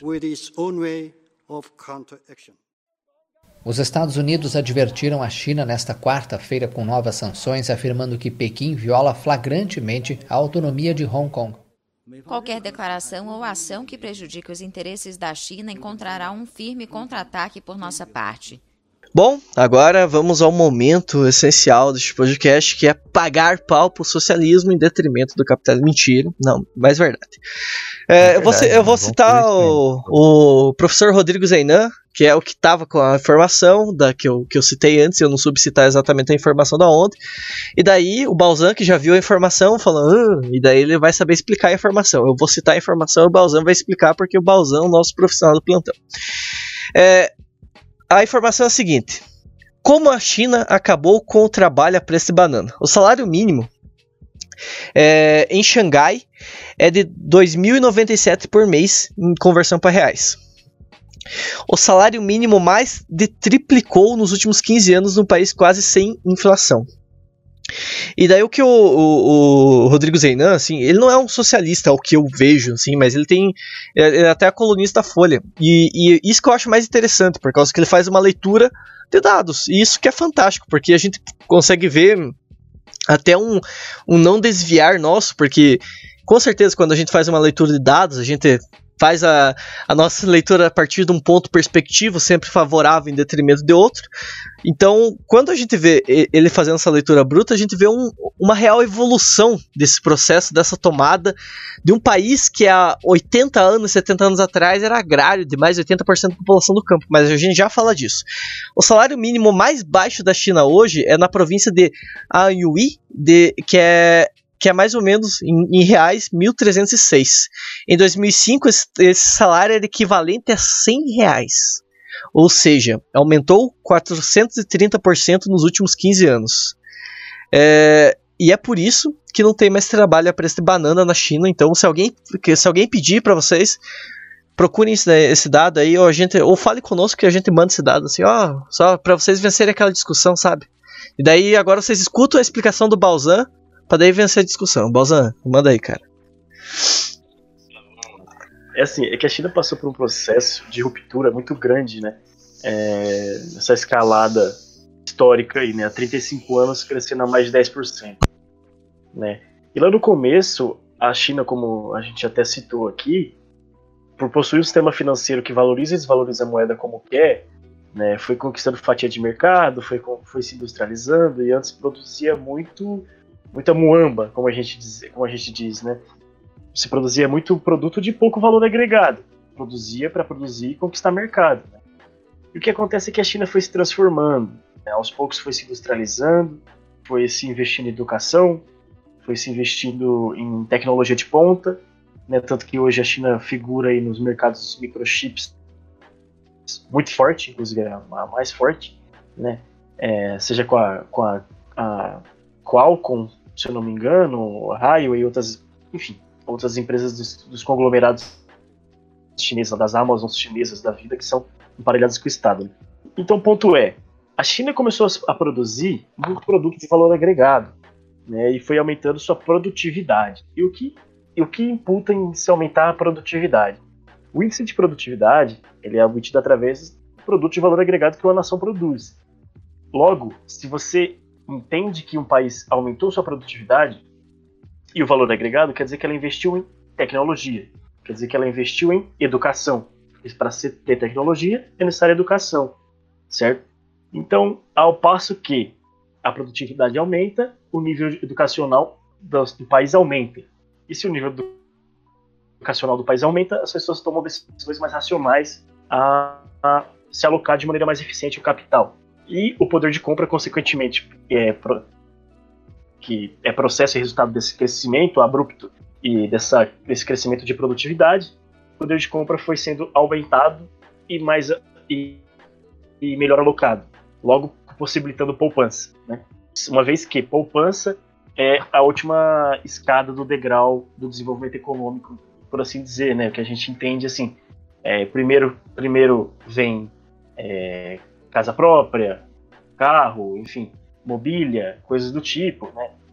É, claro, primeiro vem o emprego, né? Mas enfim. É... Então esse salário mínimo e esse poder de compra da, da, população chinesa foi sendo aumentado ao passo que o país não, não entendeu ser necessário desvalorizar tanto assim sua moeda sua moeda para conseguir conquistar mercado, uma vez que ele já conseguiu conquistar mercado, porque a China já provou ter um modelo de produtividade eficiente, né? E além de produzir muamba, agora produz bens materiais, né? É, duradouros e de tecnologia de ponta. Então, isso é só reflexo de um sistema que a China construiu ao longo desses anos, com um sistema financeiro robusto e com essa injeção, injeção de capital aos interesses do Estado para a promoção e da, e da melhoria da qualidade de vida da população. E muito bom, camarada. Muito obrigado é, pela explicação, sempre fabulosa. É, que, que nem eu falei, eu não entendo, o meu economiqueza é muito baixo. O que eu estou agregando aqui é, é, devido ao camarada Balzan, que é um, um exímio professor. Mas. É, né? Mas eu quero citar até o, o. Porque eu sei que uh, tem muitas pessoas fala, que. que... Fala mais simples, que, que eu tento trazer mais não, eu, eu, pra, pra, mim tá perfeito, cara, mas você tá que sabe. Assim, tá, pra, a pra... gente aprende assim, tá ligado? Tá, tá, tá perfeito, cara. Realmente tá um exemplo, professor, sabe falar muito bem. É, mas eu, eu, quero agora, na verdade, falar um pouco antes da gente entrar em, e comentar sobre Cuba e os é, Coreia Popular, coisa assim, a gente adentrar um pouco mais. É, é, muitas pessoas que talvez estejam ouvindo a gente, que sejam mais envoltas ao socialismo e tudo mais, talvez estejam em questionamento, mas vocês consideram a China socialista? É, socialismo real? E eu, William, não vou falar pelo Newton, muito menos pelo Balzan, nesse sentido, sim. É, e, e por quê? Porque, um, eu, eu entendo que cada país, ao bem aos princípios, bem no início do pensamento mal, tem o seu próprio caminho de desenvolvimento do capitalismo, na, é, do desenvolvimento do socialismo real. E o socialismo real ele é nutrido em contradições e eliminações dessas contradições. E um ponto que eu acho essencial a China está eliminando provavelmente a principal contradição que qualquer país de cunho socialista possa vir a ter: a pobreza. A China é, está com seu plano quinquenal eliminando dia a dia a pobreza do país. E esse é o orgulho do Xi Jinping né, de se falar. É, você ia falar alguma coisa? Sobre isso que você está falando, só para complementar aqui rapidão, vou deixar uhum. você continuar. É, a China combate a pobreza controlando o nível de produtividade. Porque assim, o, que, o nível de produtividade é paralelo ao nível de pleno emprego. Então, quanto, quanto por exemplo, imagine que e você, você, eu, nós três aqui conseguimos produzir uma cadeira, certo? Nosso nível de produtividade é 3 para 1. Conseguimos produzir uma cadeira. Mas é, a China, para empregar a moda estruturalista keynesiana, por assim dizer, porque é a China é um misturado de marxismo, keynesianismo e muita, muita coisa muito louca, porque eles são foda, porque eles não deixam passar brecha nenhuma no mercado, os caras são 100% eficiência. É, pega a visão, os caras os cara vai e faz assim, ó, então tá, a população tá desempregada e a população precisa de dinheiro. E para gerar economia precisamos de um fluxo circular de renda. Sabemos que só precisa de nós três aqui, eu é, e mais, mais vocês dois para produzir, pra produzir uma cadeira. Mas eles fazem, hum, temos capital suficiente para poder empregar seis pessoas, certo? mesmo sabendo que 3 para 1 é o nosso nível de produtividade. Então vamos colocar 6 aí, mesmo sabendo que 3 já produz uma cadeira, só para o pessoal ter emprego. Entende? E eles conseguiram ajustar de uma maneira muito eficiente esse nível de produtividade com o nível de pleno emprego para garantir que essa população tenha acesso a renda e possibilidade e possivelmente riqueza e, então, e de certa forma também manter o nível de produtividade alto. Camarada, Deixa eu, deixa eu fazer uma pergunta, então, tipo, antes de eu, de eu, continuar meu discurso sobre o socialismo. Eu tinha ouvido, agora eu não lembro aonde mesmo, pessoal, me desculpem pela ausência de fontes nesse momento, mas eu tinha ouvido, se, se eu estiver errado, por favor, me corrija, que a China geralmente tende, tende a comprar é, produtos como o trigo, coisa assim, tudo bruto, não processado, e que eles fazem o processamento eles mesmos, até para essa questão de geramento de, de produtividade por base de emprego. É, isso condiz com, com, essa, com essa questão, assim, ou... Sim, é, eles passaram, eles passaram de uma economia agrícola, né, como você citou antes, para uma economia que importa esses bens, esses insumos, né, essas commodities, para processar lá, para dar, para aproveitar o emprego e a tecnologia, para aproveitar e dar emprego e da tecnologia que eles já têm, né, e de alguma maneira preservar o solo e fazer do, de outros países é, é, que tem, possuem vantagens comparativas, como é o caso do Brasil, para assim poder produzir, é, para poder alimentar, por exemplo, os suínos chineses, né?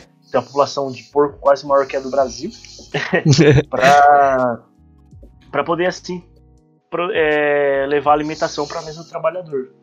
Então, assim, Perfeito, camarada. Sentido. Perfeito. Enfim, mas agora voltando à minha defesa à China, por que, que a gente de, de, defende? Além disso daí, que a China eliminando suas contradições, eu vou citar o camarada Elias Jabur, um grande, provavelmente eu acho que o maior estudante de economia é, socialista que a gente tem, eu não, eu não, sei pensar em outro agora, talvez o Balzan saiba, no Brasil no caso. É... Oi? Mangabeira, ah, tá certo, tá certo. Tá certo, bem, bem, lembrado. Aliás, boa, boa indicação. Vou, vou, vou tentar convidar ele para semana acadêmica, spoilers da semana acadêmica. É, socialismo e checklist e a experiência chinesa, falou o Elias Jabur. O que é o socialismo trata-se de uma pergunta problemática. A resposta a ela antes da Revolução Russa poderia e caberia no simplismo. Depois que se transforma em uma experiência histórica, se complica. A razão é clara. Experiências históricas produzem novas sínteses e novos experimentos tornam-se conceitos. A pergunta inicial pode ser pode perder o sentido, pois quando se transforma em uma experiência histórica, a teoria passa a ser teoria da, da forma da, da histórica de dada experiência para se complicar, não se faz história em circunstâncias pré-condicionadas ou escolhas. O dever ser se transmuta em uma religião e fé. A moral substitui a ciência. O checklist da necessidade de uma fuga da história, a denúncia se transforma em mecanismo de defesa daquilo que se nega a comandar. Assim, a China é condenada ao fogo dos infernos. Hegel é complicado, vai ser Kant mesmo. E essa, essa coisa que o Elias fala, assim, é, eu, eu compactuo, e é em ponto filosófico mesmo, nesse sentido que o, boa parte dos nossos camaradas, quando eles olham para a China, por ser uma experiência que ainda está viva, que querendo ou não, que a União Soviética. Enfim, eu, eu, eu, vou dizer uma coisa bruta que vai fazer alguns camaradas chorarem, mas a União Soviética acabou. E. Ah. Enfim. e, e, e muitos camaradas ainda não aceitaram. E não aceitaram ainda o seguinte: que cada povo, e como o camarada Balzan falou antes, O que aconteceu na China só acontecerá lá. O que vai acontecer no Brasil só acontecerá aqui. E cada povo tem que ir pelo seu caminho rumo ao socialismo. Porque o socialismo ele é a destruição dessas contradições da parte do capitalismo rumo ao comunismo. E isso a China sempre deixou claro. E viva o camarada Xi Jinping no pensamento de Xi Jinping agora, de sequência do pensamento de Mao Zedong.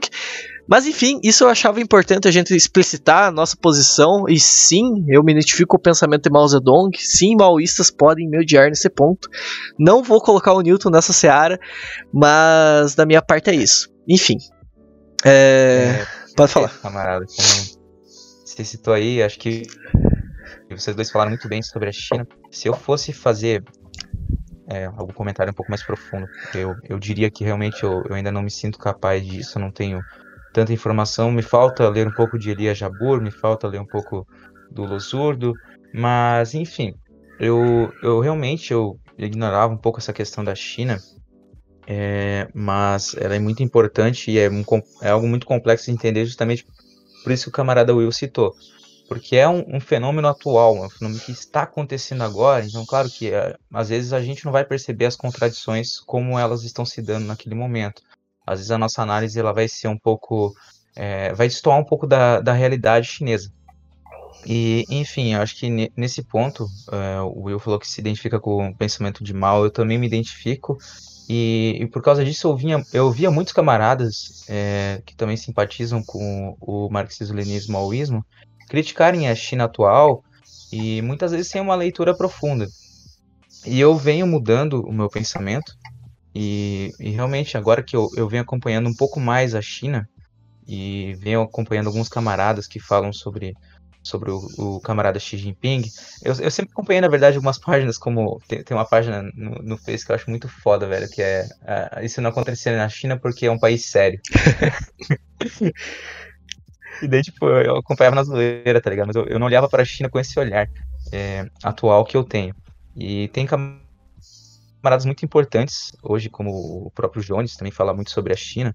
É, tem o Felipe Durante também, que, que é um cara que. Tá vivendo hoje, lá? Ele é, não é tão conhecido atualmente, mas ele, ele criou um canal no YouTube, é bem novo. E eu, eu gosto muito da descrição, que é moro na China, perdi meu trampo pro Corona e agora faço uns vídeos pro YouTube. E, e velho, esses vídeos dele estão ajudando muito realmente a, a desmitificar muita coisa sobre a China. E nosso cabe a nós. E, e, e só, e só citando provavelmente um dos maiores maoístas da nossa geração, nosso querido João Carvalho. É, pelo mal que eu sei, exato.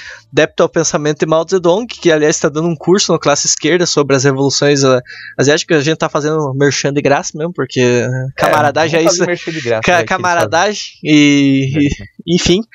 E se quiserem ajudar a gente a fazer o curso, a gente ficaria muito feliz. Vamos, vamos tentar. A gente tá fazendo uma vaquinha dos camaradas. É, vamos, vamos fazer.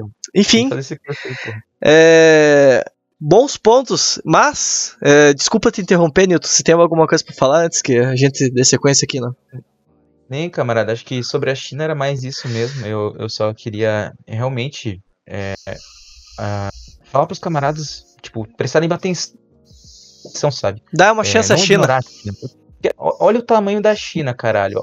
Olha o tamanho da China, velho. Não sermos não apologetas da, da, derrota, né? É.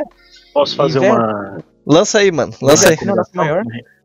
Pode fazer. Bom, pode, ter, pode, terminar, pode terminar. Não, você ia falar que realmente olha o tamanho da China, né? É, é a nossa maior chance concreta mesmo, sabe? Tipo, é, é foda, mano. Foda. E o camarada Rô no Vietnã. Mas enfim. Fazer uma, uma recomendação aqui pra já que citamos Elias Jabor, né? Pro pessoal assim, ah, pô, você que é mais progressista, caga pro conceito ideológico, só quer saber de economia, ou só quer. Para o pessoal que gosta mais da parada estéreo mesmo, né? Só, só de número, vamos fazer assim: é, leiam um, um artigo do Elias Jabor, escrito junto com o Luiz Fernando de Paula, chamado A China e a Socialização do Investimento. Uma abordagem Keynes, Gretz Kron, Rangel e Richman ou só escreve a China e a Socialização do Investimento que vocês vão achar. É do Elias Jabor, tem umas quase 30 páginas esse artigo. E ele traz é, uma argumentação e estrutura ela de uma maneira sólida, né? E com números e só números, né? É claro, tem um aspecto cultural, né? Mas isso é para você entender e conseguir compreender o fenômeno chinês, né? O porquê ele aconteceu, o porquê ele acontece. E através dos números, só isso. Aí você talvez se interesse mais e fala, nossa, pode crer, o negócio é doido mesmo. Isso é pros, pros amigos economistas do, do, do Balzan. A gente está, está fazendo uma, uma defesa à China aqui, a gente fez 17 minutos de defesa à China, porque sim. E, e o próximo podcast que vamos falar da China, a gente vai chamar o Balzan também de novo. Mas enfim, pessoal, vamos pegar é, o gancho. Vai o Jinping, E vamos chamar o Xi Jinping. E agora, pegando o gancho, por que, que a gente, voltando aos embargos econômicos, só para não fingir que a gente não perdeu o foco, a China, logo que se deu a revolução em 1949, tomou diversos embargos econômicos do, dos Estados Unidos. Depois que rompeu com a União Soviética, ela teve que buscar outros números, outros rumos. É, aliás, não podemos esquecer do, dos, dos, infinitos conflitos que existiam, blá blá blá blá blá. Cuba! Cuba e Coreia Popular. Cuba e Coreia Popular são. Agora, agora sim entramos no, na, na cereja do bolo. Além de, de toda a questão do domínio é, capitalistas e do subdesenvolvimento intencional dos países é, dados como subdesenvolvidos, né? Olha, olha que, com, que, que tautológico da minha parte. Mas enfim, temos também o embargo por viés ideológico. Logo que se dá as revoluções, ainda mais no século XX, os Estados Unidos implica grandes é, grandes embargos econômicos. O mais famoso é o que cerca Cuba, impede ela de total contato com a América Latina e o que levou na década de 90, após a queda da União do bloco soviético, Cuba realmente entrar num processo de fome, num processo de de como é que eu posso dizer, num processo de pobreza que agora estão voltando a se regenerar e enfim, que é, tem um interesse real, ideológico nessa disputa narrativa. E agora eu vou passar para o camarada Newton falar um pouco sobre Cuba e Coreia Popular. Newton, divirta-se. Pois é, cara. É, primeiro que, na verdade, é, vamos, vamos falar um pouco sobre Cuba, primeiramente fazendo uma contextualização histórica e, e bem, a contextualização ela vai se dar, claro, desde a Revolução Cubana, em 1959, quando os camaradas é, tomaram o poder, os camaradas do movimento 26 de julho tomaram o poder em Havana, no dia 1 de janeiro de 1959. E o que aconteceu, né, que é, haviam duas alas, dois setores. Inicialmente, a Revolução Cubana ela foi uma revolução de libertação nacional que não tinha intrinsecamente um cunho socialista, porque ela foi feita. Tinha setores da, do movimento 26 de julho que tinham um pensamento mais à esquerda. É, aí podemos destacar, claro, o camarada Fidel, Che Guevara e, e bem, outros camaradas também. E também haviam setores um pouco mais liberais que queriam manter boas relações é, econômicas com os Estados Unidos é, principalmente pelo presidente, que na verdade havia sido eleito inicialmente, que era o, o Manuel Urrutia.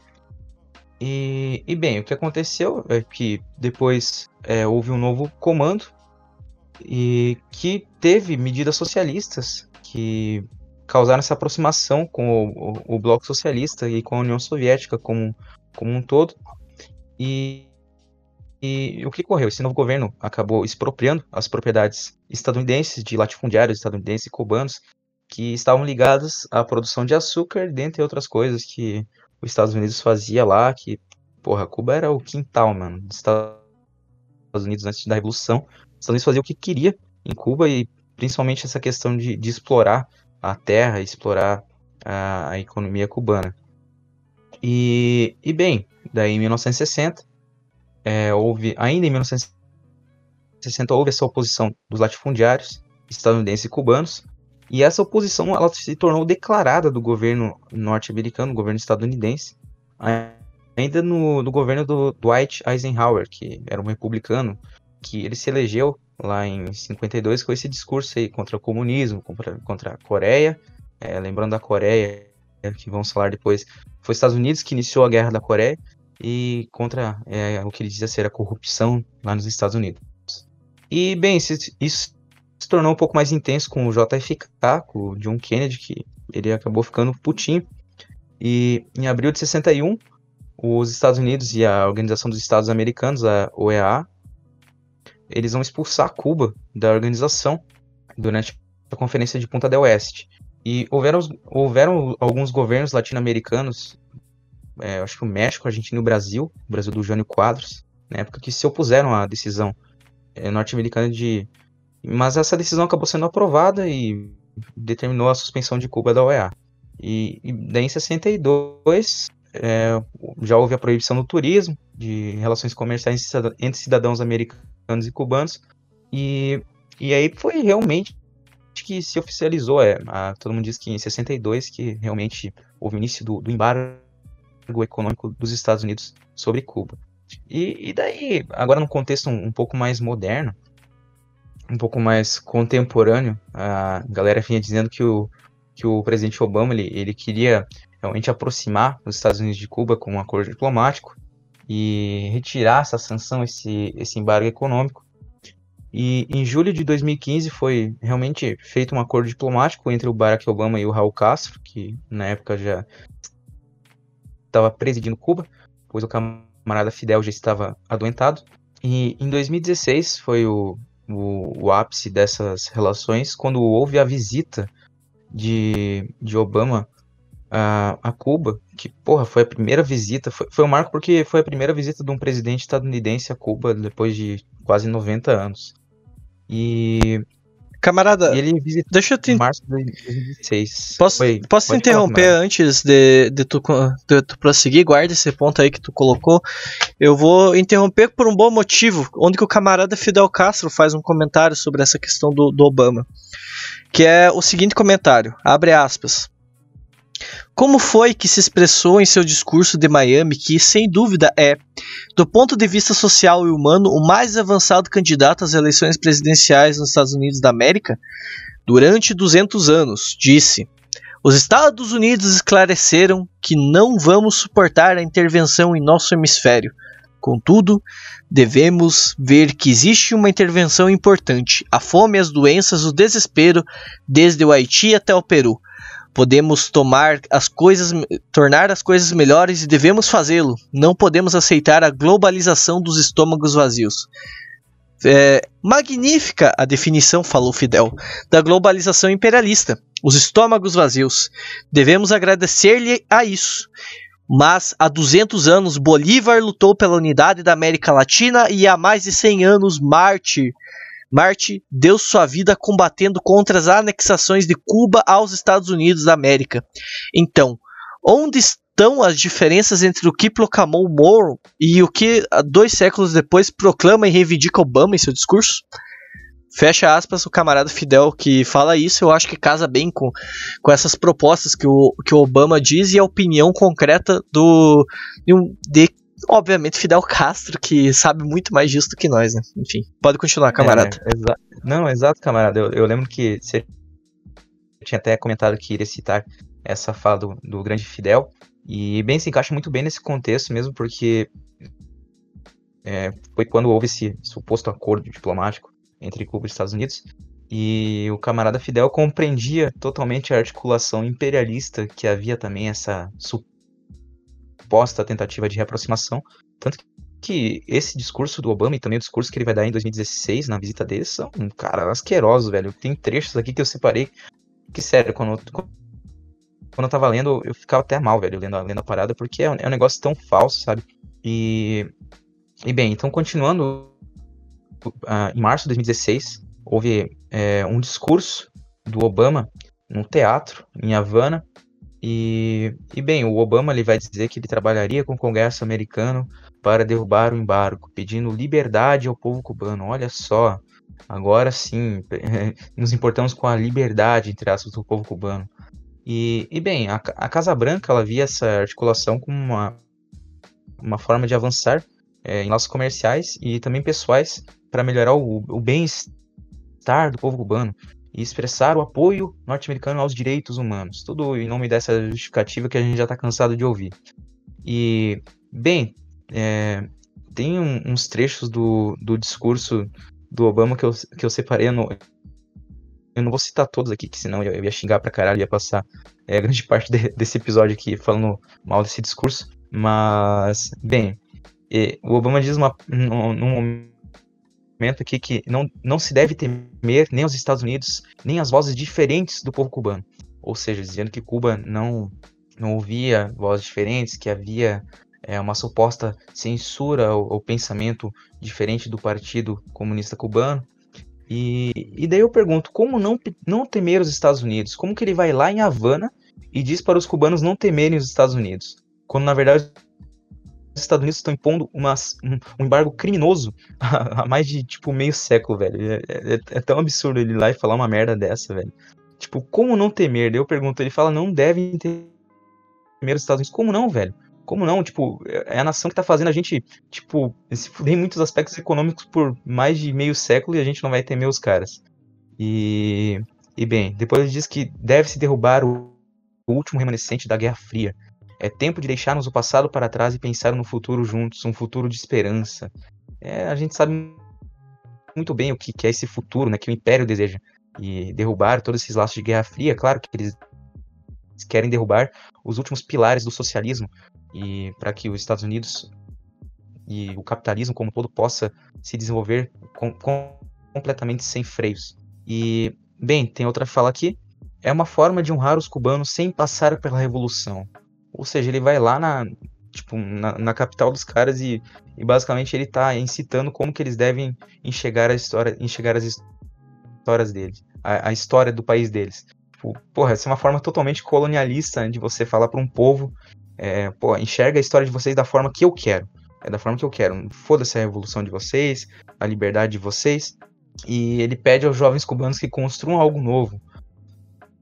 Afirmou que o futuro de Cuba tem que ficar nas mãos do povo cubano. Eu acredito no futuro porque acredito no povo cubano para tomar as decisões certas. Então o cara vai lá, depois de bombardear um monte de crianças com os drones dele, e fala uma, uma porcaria dessa na capital de Cuba.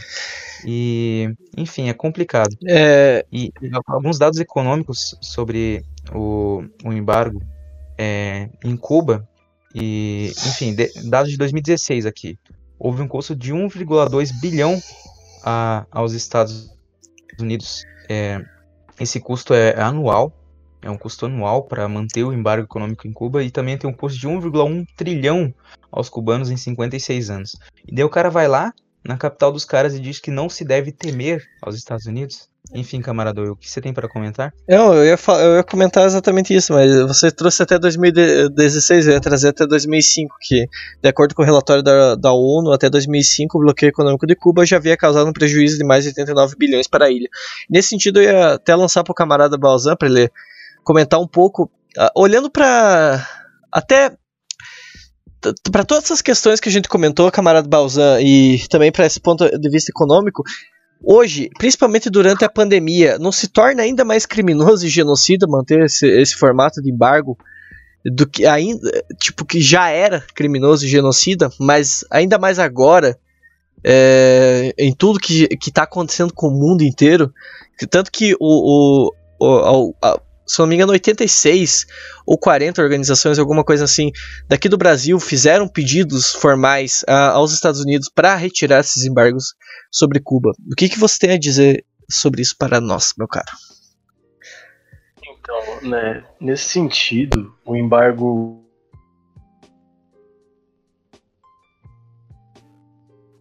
é, eu pelo menos não tenho acesso aos dados, então, então talvez eu esteja sendo um pouco liviano na, na análise, né? Mas assim, acontece que Cuba é um país que exporta saúde, né?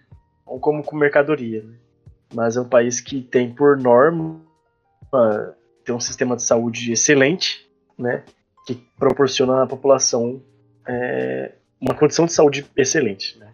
Então, eu acho que assim, esses embargos em meio à pandemia, mais, mais é, claro, economicamente vem acarretando muito prejuízo, etc e tal, mas em minha pandemia mais prejudicam o próprio Estados Unidos, né, que é, precisa dessa dessa exportação de saúde, desse entendimento, esse tratamento, porque convenhamos, eles invejam o sistema de saúde. Com cubano, certeza. Né? Então, então essa via, essa via de uma maneira que eles bloqueiam e acham que, ok, vocês são dependentes de nós e, e vocês estão lascados, etc e tal. Cuba responde responde de uma maneira silenciosa. Ok, então vocês ficam sem, sem saúde, enfim. Aí apareceram algumas notícias de que algumas pessoas, alguns americanos estavam indo se tratar em Cuba, estavam indo se, estavam indo para Cuba para conseguir tratamento médico, estavam é, contratando médicos cubanos, enfim. Então esse embargo, esse embargo econômico é criminoso de qualquer maneira, seja com pandemia ou sem pandemia. Na pandemia ele se torna ainda mais criminoso por não garantir o acesso da população cubana a bens de consumo de, de alta tecnologia ou bens de consumo que de fato possam é, ajudar na realidade cubana, mas em meio à pandemia é mais um tiro no pé americano do que propriamente prejuízo. Perfeito, Cuba, camarada. Sabe? Eu vejo, eu, Não, eu perfeito, assim. camarada.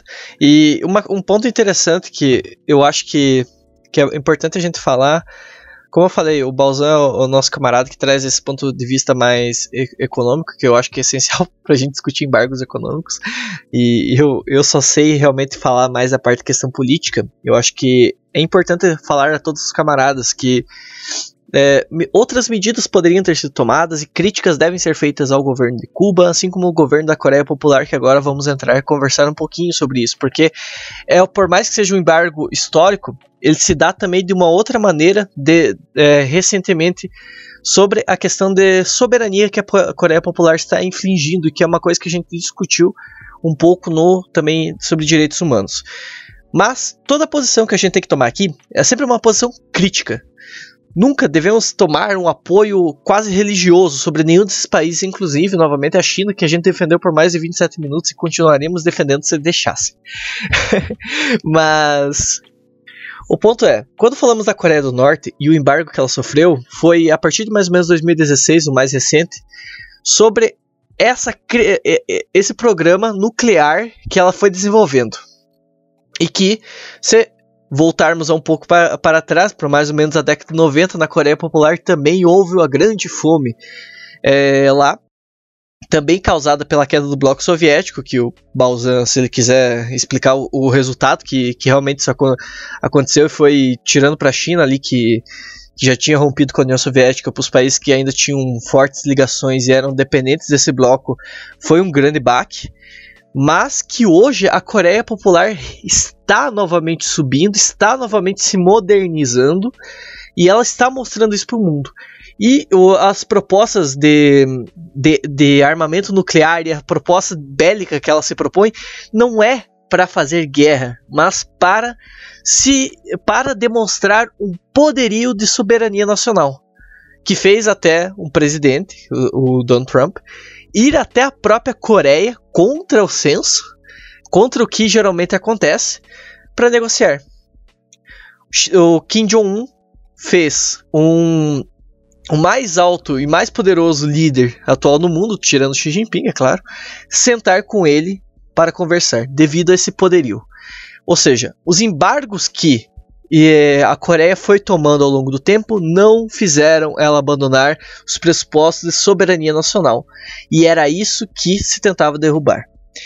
É, e desse modo, eu quero jogar para os dois aí para falarem um pouco sobre a, a, Coreia Popular de modo geral e para até tentarem é, da maneira que como vocês quiserem, é, como que vocês veem essa questão de países que, como a Coreia Popular, e agora até essa relação é, do Irã com a Venezuela e, e a própria China se formando, resistindo a esses embargos de, de alguma maneira. Como que vocês veem, é, talvez até com uma projeção futura, se vocês conseguirem nesse sentido, é, esses países que os literalmente não alinhados ao capitalismo e que estão hoje no bloco do socialismo real, resistindo, é, e que formam um novo poderio, uma nova maneira de se pensar e que que tem essa questão da soberania nacional muito firme, como a Coreia Popular nos ensina. É, pode ir você, camarada Balzan.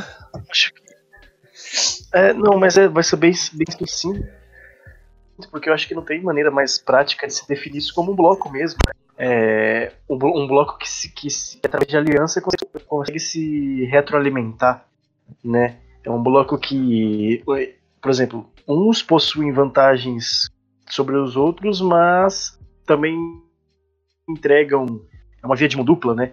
Como é o caso do Irã e Venezuela, o caso da não que o Irã, o Irã seja um país socialista, é, mas o caso o caso desses países citados assim, porque eles conseguem de alguma maneira ser subversivos a esse sistema imposto, esses embargos impostos, impostos, né?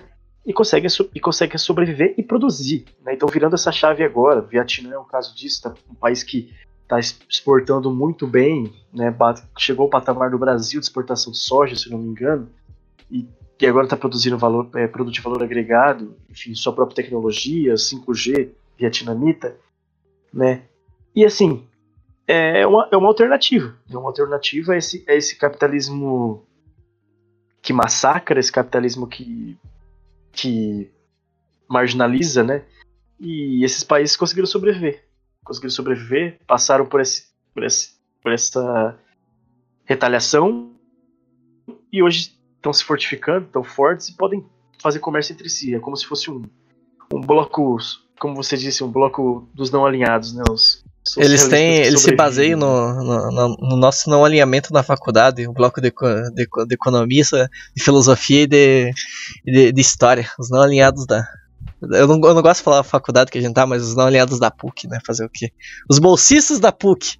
Aí, ó. É, só tem ProUni. É, pro os? ProUnis da PUC liderando os centros acadêmicos. É nóis, aí. Tamo junto. Mas, senhor camarada Newton. Mas eu acho que o Bowser já destacou muito bem é, esse bloco e esse. Esse bloco, na verdade, é um novo fantasma do comunismo, né? Já, já tá todo mundo aí. Todo mundo tá com medo da China, com medo da Coreia Popular. E, e eu digo que é, é, eu acho que com essa união desses países, é, realmente tende a sair bem. Eles tendem a sair bem fortes, é, caso se unam economicamente e em outros aspectos também. É, e, enfim, quanto à Coreia do Norte, é, sobre, falando um pouco mais sobre o, os embargos, eu creio que o camarada Will citou muito bem o porquê desses embargos, mas eu queria citar aqui também o, o, um camarada que é embaixador da Coreia Popular na Organização das Nações Unidas, na, na ONU, que é o Ja Song-nam. Ele acusou os Estados Unidos de impor um bloqueio econômico ao seu país e de enviar ativos nucleares para a Península da Coreia com o intuito de derrubar o líder Kim Jong-un. E isso foi retirado de uma, uma matéria do Correio do, do, Correio do Povo, que é a Coreia do Norte acusa Estados Unidos de bloqueio econômico, publicado em 2017. E diz também que o embaixador diz que a pressão do ZEUA para que outros países implementem o que ele chamou de ilegais, injustificadas sanções da ONU é parte da tentativa frenética do ZEUA de, de bloquear completamente nossa economia pacífica para as, vi, para as vidas das pessoas e cooperação humanitária. E bem, os Estados Unidos e a ONU vão ver isso como é, um rechaço aos direitos humanos e tudo mais. É, Estados Unidos, a União Europeia e a ONU, que são os principais agentes dessas sanções econômicas. E, e voltando lá no início, o Will tinha falado que o, o embargo ele é, sim, um ato de guerra, e o próprio, a própria Coreia Popular ela considera isso. Uma nota oficial do, do camarada Kim Jong-un, inclusive, ele declarou as últimas sanções da ONU como um ato de guerra. E, e relembrando também Agora citando aqui um, um artigo de opinião do Gabriel Tanan, que ele é vice-presidente do CEPS-BR, que é o Centro de Estudo da Política Songun, que a gente cita todo podcast a gente acaba tocando na, na Coreia do Norte, na Coreia Popular. É, e, enfim, é, se chama Opinião: Sanções da ONU contra a Coreia Popular revelam hipocrisia e injustiça. E aqui ele vai explicar do que se tratam essas sanções é, no âmbito mais econômico, e, enfim, ele vai dizer que por lançar um satélite de observação climática, a ONU aplicou uma nova resolução de sanção, nomeada como 2270, restringindo o comércio externo norte-coreano e proibindo todas as principais exportações norte-coreanas, que são carvão, ferro, minério de ferro, ouro, titânio, vanádio e terras raras. Outra proibição veda totalmente a atividade dos bancos e instituições financeiras na República Popular Democrática da Coreia no estrangeiro. E esse é o motivo pelo qual você não pode enviar sequer 5 centavos para o norte-coreano. Enfim, e daí ele vai concluir dizendo que esta arbitrariedade esconde um bloqueio comercial completo, com possíveis exceções no caso de a Coreia se submeter à injustiça de ser a única nação sem direito a um programa espacial, o que, claro, a República Popular Democrática da Coreia não está disposta a largar de mão. Enfim, e daí também entra naquela questão que o camarada Will citou anteriormente, é, de um país ter sua independência tecnológica. E a Coreia Popular busca basicamente isso: é um programa espacial, é um programa nuclear que é rechaçado pela ONU. E é, só a Coreia Popular que é rechaçada por isso, né? Porque qualquer outro país é, europeu, qualquer outro país imperialista que seja, tem o direito de fazer quantas ogivas nuclear quiser e, enfim, tacar nos outros países também tá, tá tudo liberado, né? E, enfim, mas eu acho que o camarada Balza citou ali é um bloco realmente. E com essa união, a tendência de sair fortes. E apesar dessas, cara, desses embargos criminosos, até numa pandemia, cara, tipo, porra, é, é, é, a gente tá vivendo uma pandemia na idade contemporânea e, por exemplo, o Trump lá, ele anunciou mais um ano recentemente, em setembro, agora voltando a Cuba um pouco, ele anunciou mais um ano de sanções, tipo, e Israel também promove sanções à Palestina em plena pandemia. Então, cara, é, eu acho que o, a gente já resistiu muita coisa, esses países, o terceiro mundo já resistiu muita coisa, e com certeza não vai ser isso que. É um, é um duro golpe, com certeza, mas a, a tendência é sair forte e Isso aí, a União Sinistra, Xi Jinping, Kim Jong-un e. Ah, é sinistra, ah, cara. Sinistra. E nós. Enfim, camaradas, é isto. É, vamos agora para nossa célebre Uroboros, que vocês faz tempo que não tem, com este maravilhoso camarada Pausa. Se habla com frequência de los derechos humanos. Pero hay que hablar también de los derechos de la humanidad. ¿Por qué unos pueblos han de andar descalzos para que otros viajen en lujosos automóviles? ¿Por qué unos han de vivir 35 años para que otros vivan 70? ¿Por qué unos han de ser míseramente pobres para que otros sean exageradamente ricos? Hablo en nombre de los niños que en el mundo no tienen un pedazo de pan.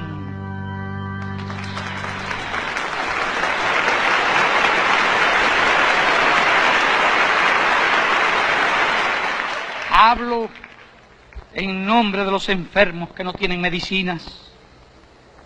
Hablo en nombre de aquellos a los que se les ha negado el derecho a la vida y la dignidad humana. Unos países poseen, en fin, abundantes recursos. Otros no poseen nada. ¿Cuál es el destino de estos? Morirse de hambre. Ser eternamente pobres ¿Para qué sirve entonces la civilización? ¿Para qué sirve la conciencia del hombre? ¿Para qué sirven las Naciones Unidas?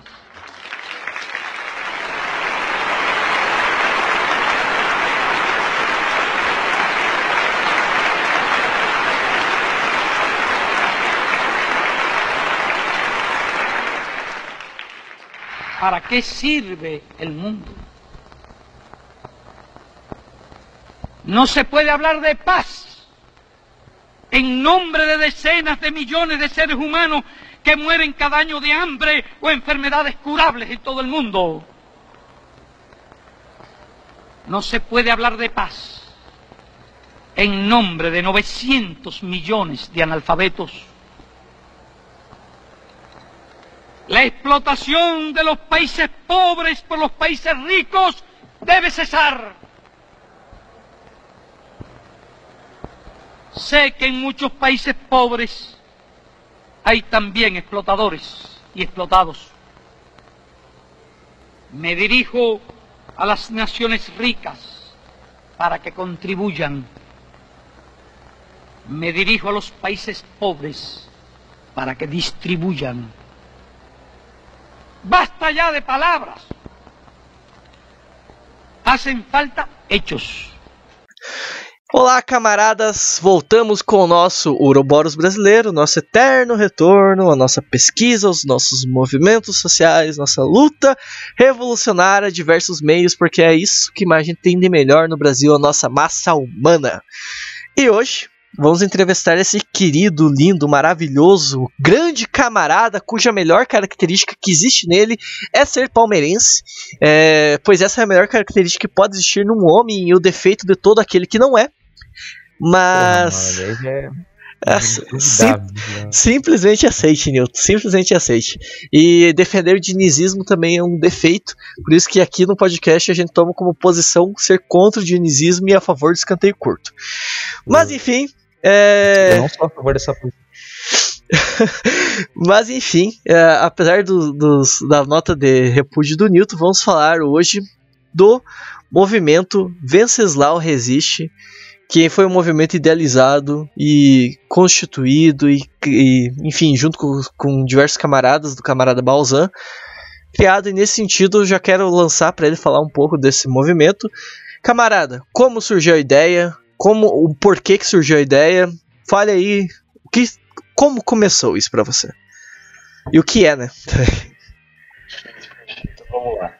É, é que assim, para contextualizar, a cidade onde de onde eu vim, né, de onde eu venho, sou nascido, passei grande parte da minha vida, ela, ela se localiza no interior de São Paulo, né? Uma cidade historicamente conservadora, né, que serve como base para para o agronegócio, né?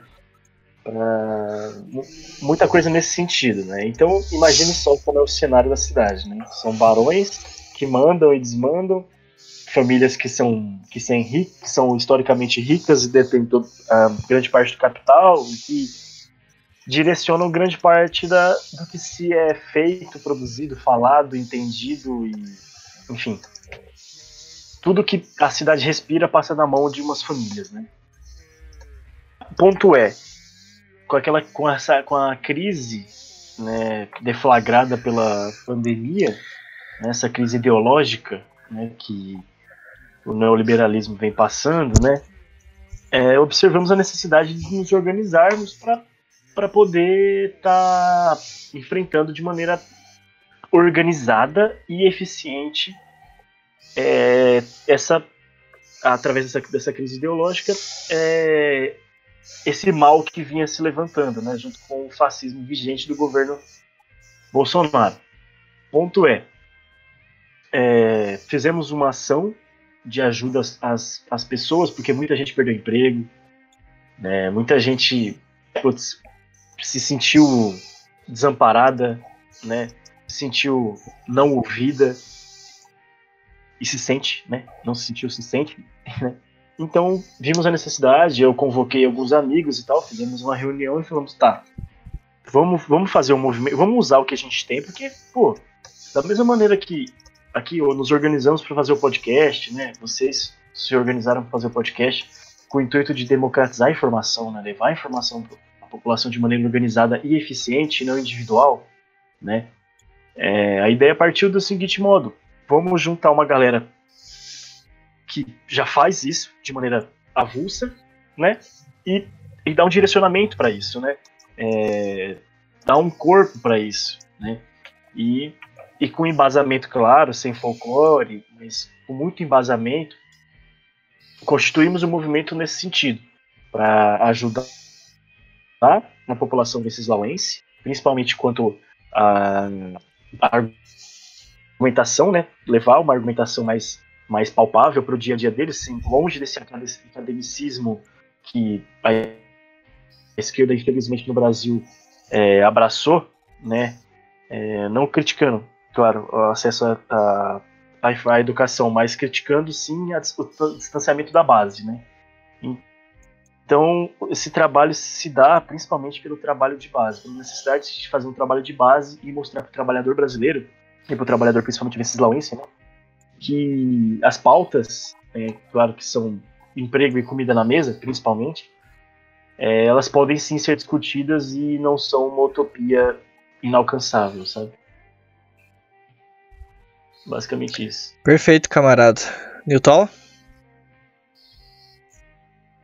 É, perfeito, mano. É, sobre o movimento aí, Venceslau Resiste. Sigam lá o Instagram, que é o arroba movimento PV Resiste.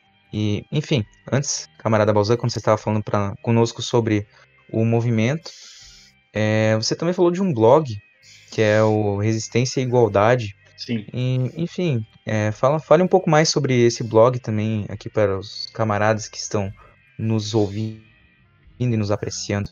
Então, esse blog, ele partiu de uma iniciativa, né? ele é anterior até ao movimento, inclusive.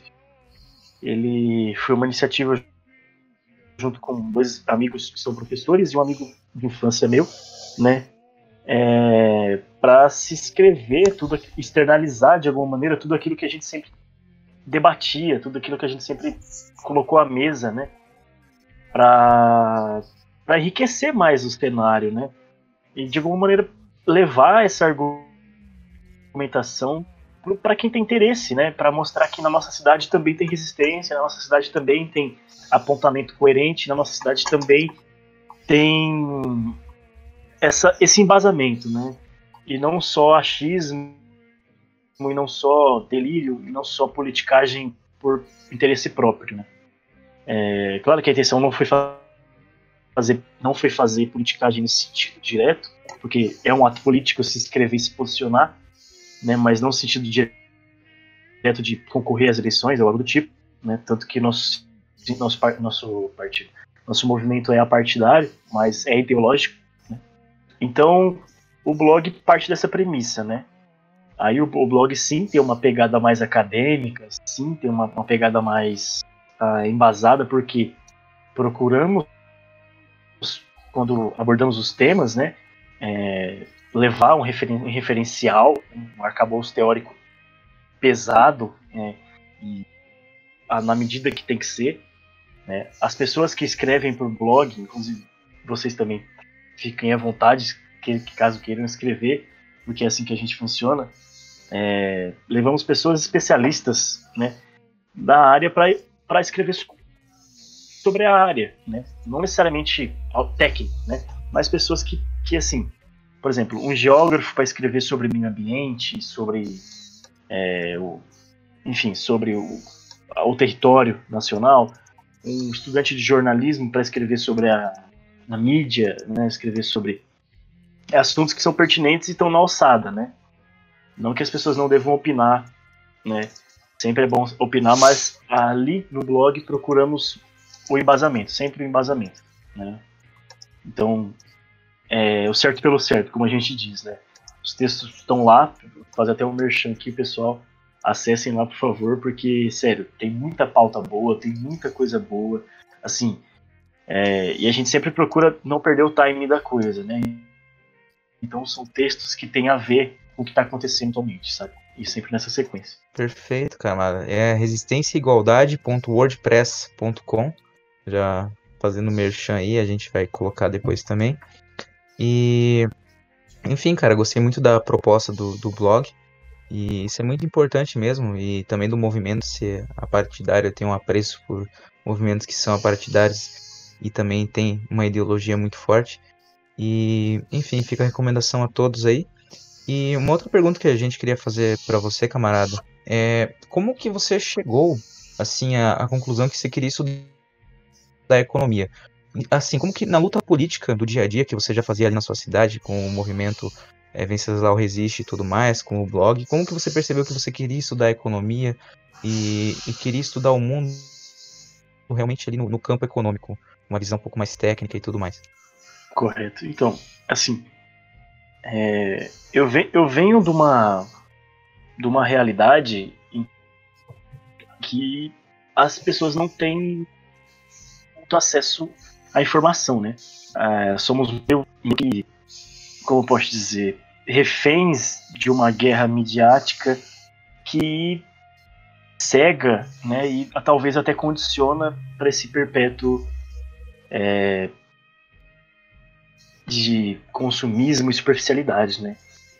Então, desde muito novo, eu sempre me engajei em trabalhar, porque minha família sempre foi muito pobre, então sempre me engajei em trabalhar e querer saber os porquês das coisas e por que que é assim, por que que não, não temos essa condição, por que que, porra, aqui na vila o pessoal é discriminado, sabe?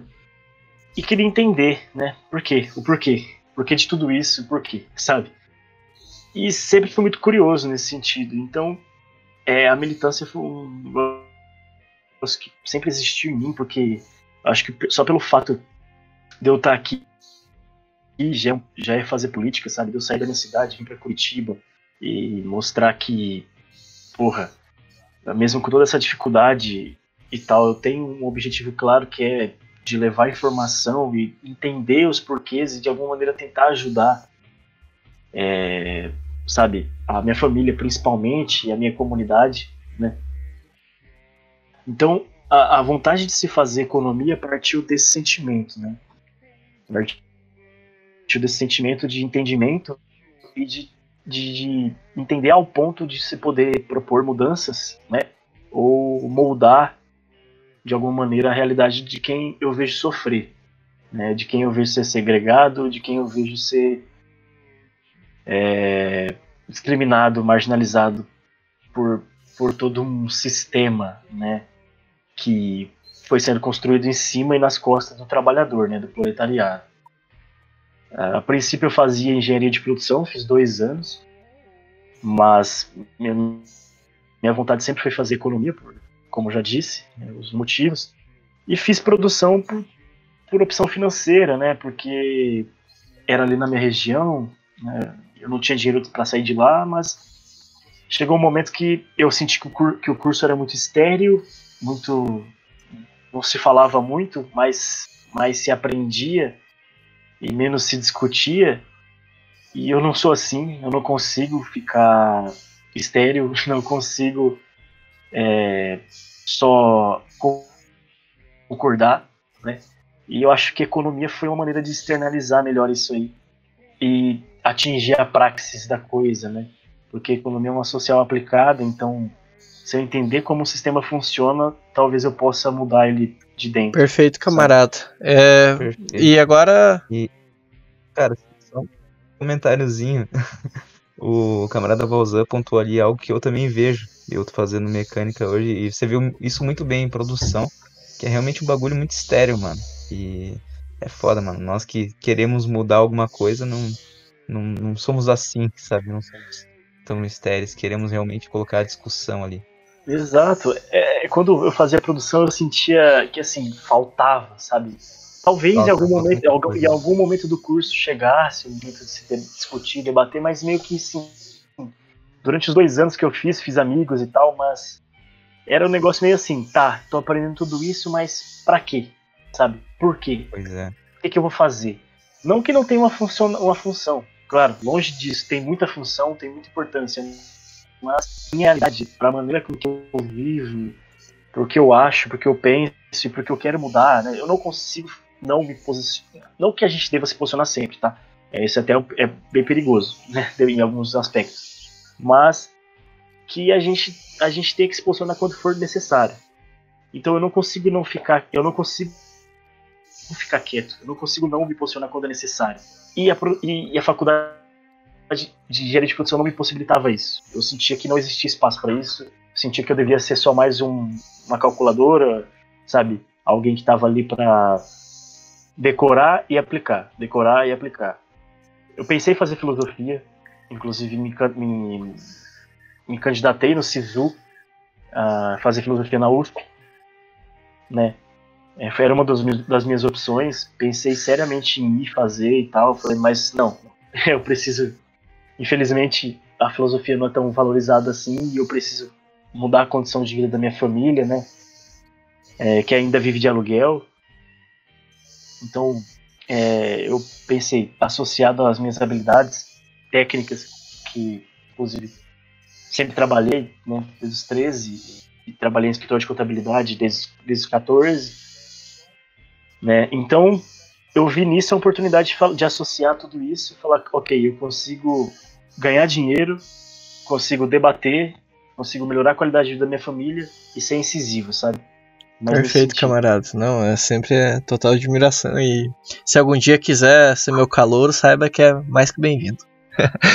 é, eu, minha última pergunta, eu acho que é essencial se perguntar porque ela equivale tanto para ti quanto para mim quanto para o Newton. Eu acho que eu, eu também como tia eu tenho esse mesmo envolvimento com movimentos sociais aqui na minha cidade.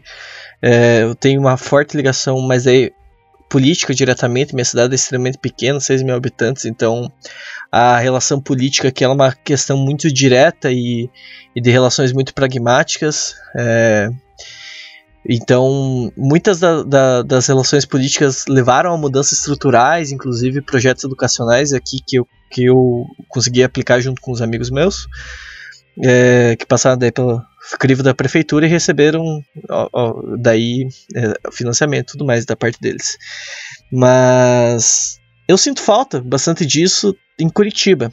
Eu acho que porque eu era muito novo, ainda estava chegando lá e me adaptando com muitas dessas situações, eu sinto falta de eu, eu tô entrando, é, tipo, com o DCE, com a, os centros acadêmicos, nessas movimentações da base estudantil, mas eu sinto falta de, de muito mais coisa além. Nesse sentido, eu imagino que tu também, ainda mais tu é um cara organizado, mobilizado.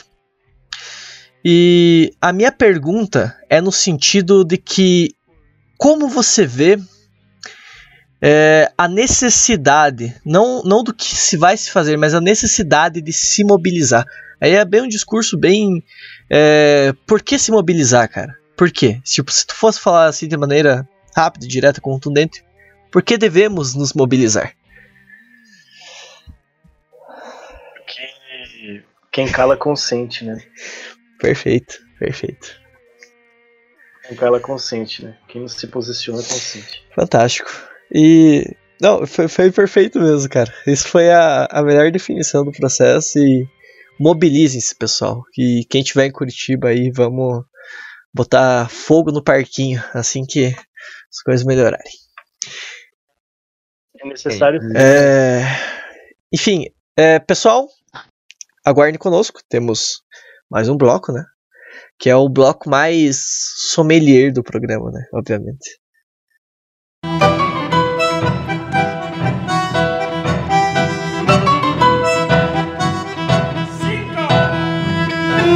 Muito bem, pessoal. Agora é o momento que seremos sommeliers de dicas culturais. E primeiramente o camarada Balzan, que é faca na bota e já tá com ela na mente aí. Manda baba. É que vocês ouçam. É... Mas assim, por favor, você que nunca viveu essa realidade, nunca presenciou isso, nunca, enfim, Ouça o álbum Sobreviver no Inferno do Racionais e tente tirar uma lição de vida disso, né? tirar uma. de alguma maneira. sobrevivendo no inferno, desculpa. É, de alguma maneira entender melhor como é que funciona e como é que a resistência se dá em, em locais periféricos, locais de extrema pobreza, que a condição de vida é bem difícil. É uma, uma lição de vida, eu diria. Perfeito, camarada. Camarada Newton, sua dica cultural de hoje. É, é, minha dica não vai ser é, música, vai ser na verdade um documentário. É um documentário muito interessante. Eu baixei o Piratão, o torrent dele aqui. Que ele, ele tá na Netflix, para quem tem Netflix. É, Cuba e o Cameraman.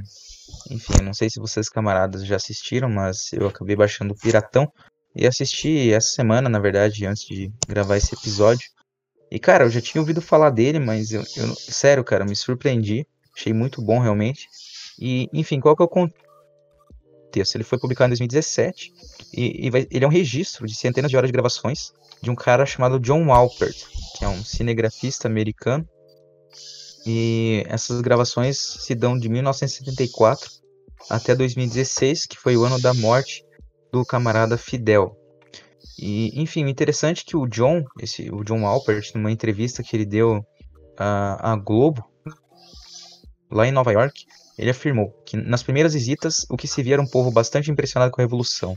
Depois de uns anos, as críticas começaram a aumentar.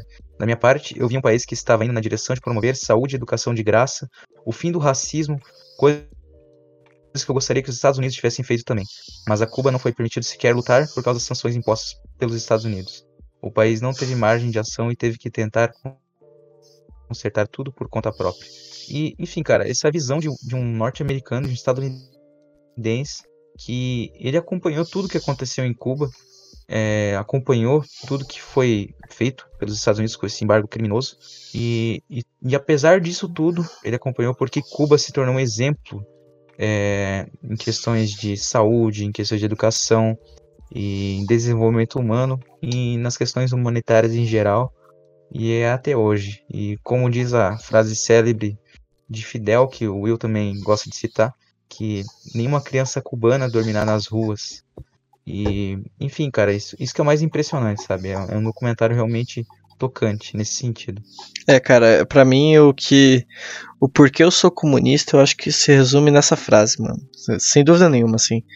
É, é sobre isso, é sobre isso. Eu acho que que é o ponto assim, que, que eu sempre até, até falo, o, o camarada Kim Jong tinha recentemente deu uma série de casas para a população e, e daí o pessoal tava, tava comentando assim, eu, eu, a primeira coisa que me veio na cabeça foi essa frase assim, e eu concordo com realmente retirar total a liberdade, o povo não tem nem um pouco o direito de pensar em dormir na rua, de, ter, de dormir na rua, porque isso daí é se esse é, é os direitos do capitalismo, você tem o direito ao morrer de fome, de frio e dormir na rua. Então que seja a máxima de nossa revolucionária que nenhuma criança durma na rua. Enfim, é, já que estamos nas frases célebres assim, eu vou puxar uma outra aqui. Nosso canto não é de protesto porque não fazemos uma canção por malcriação. Não a fazemos por vaidade nem para ficarmos milionários. É uma canção necessária. A cada dia nos motivas a fazê-la mais profunda, pois um homem armado de uma canção e uma poesia humana é um homem desarmado para inveja e para ser um homem mau. Não canto porque existe a miséria, mas canto porque existe a possibilidade de aboli-la e erradicá-la da face da terra. Essa é uma frase do Ali Primeira, que é um cantor que é um cantor militante do Partido Comunista Venezuela, é, é, infelizmente já faleceu, que é um cantor fantástico, assim. Sinceramente, eu tava numa busca por cantores revolucionários, assim, e principalmente da América Latina. E eu vou recomendar o meu álbum favorito dele, que é o, o Canção Mansa para um Pueblo, um Pueblo Bravo. Uma canção mansa para um povo bravo tem ali 11 músicas que todas valem a pena, que contam a realidade da Venezuela, que contam e fazem uma, uma canção deste povo que é um povo que luta desde sempre, desde, Bo de, desde Bolívar até Chaves, até o Partido Comunista da Venezuela.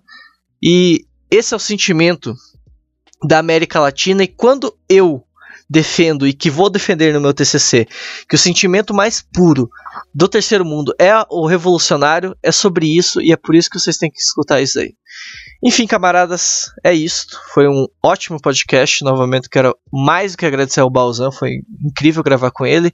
E agora, como sempre, paz entre nós e guerra aos senhores. Um beijo a todos.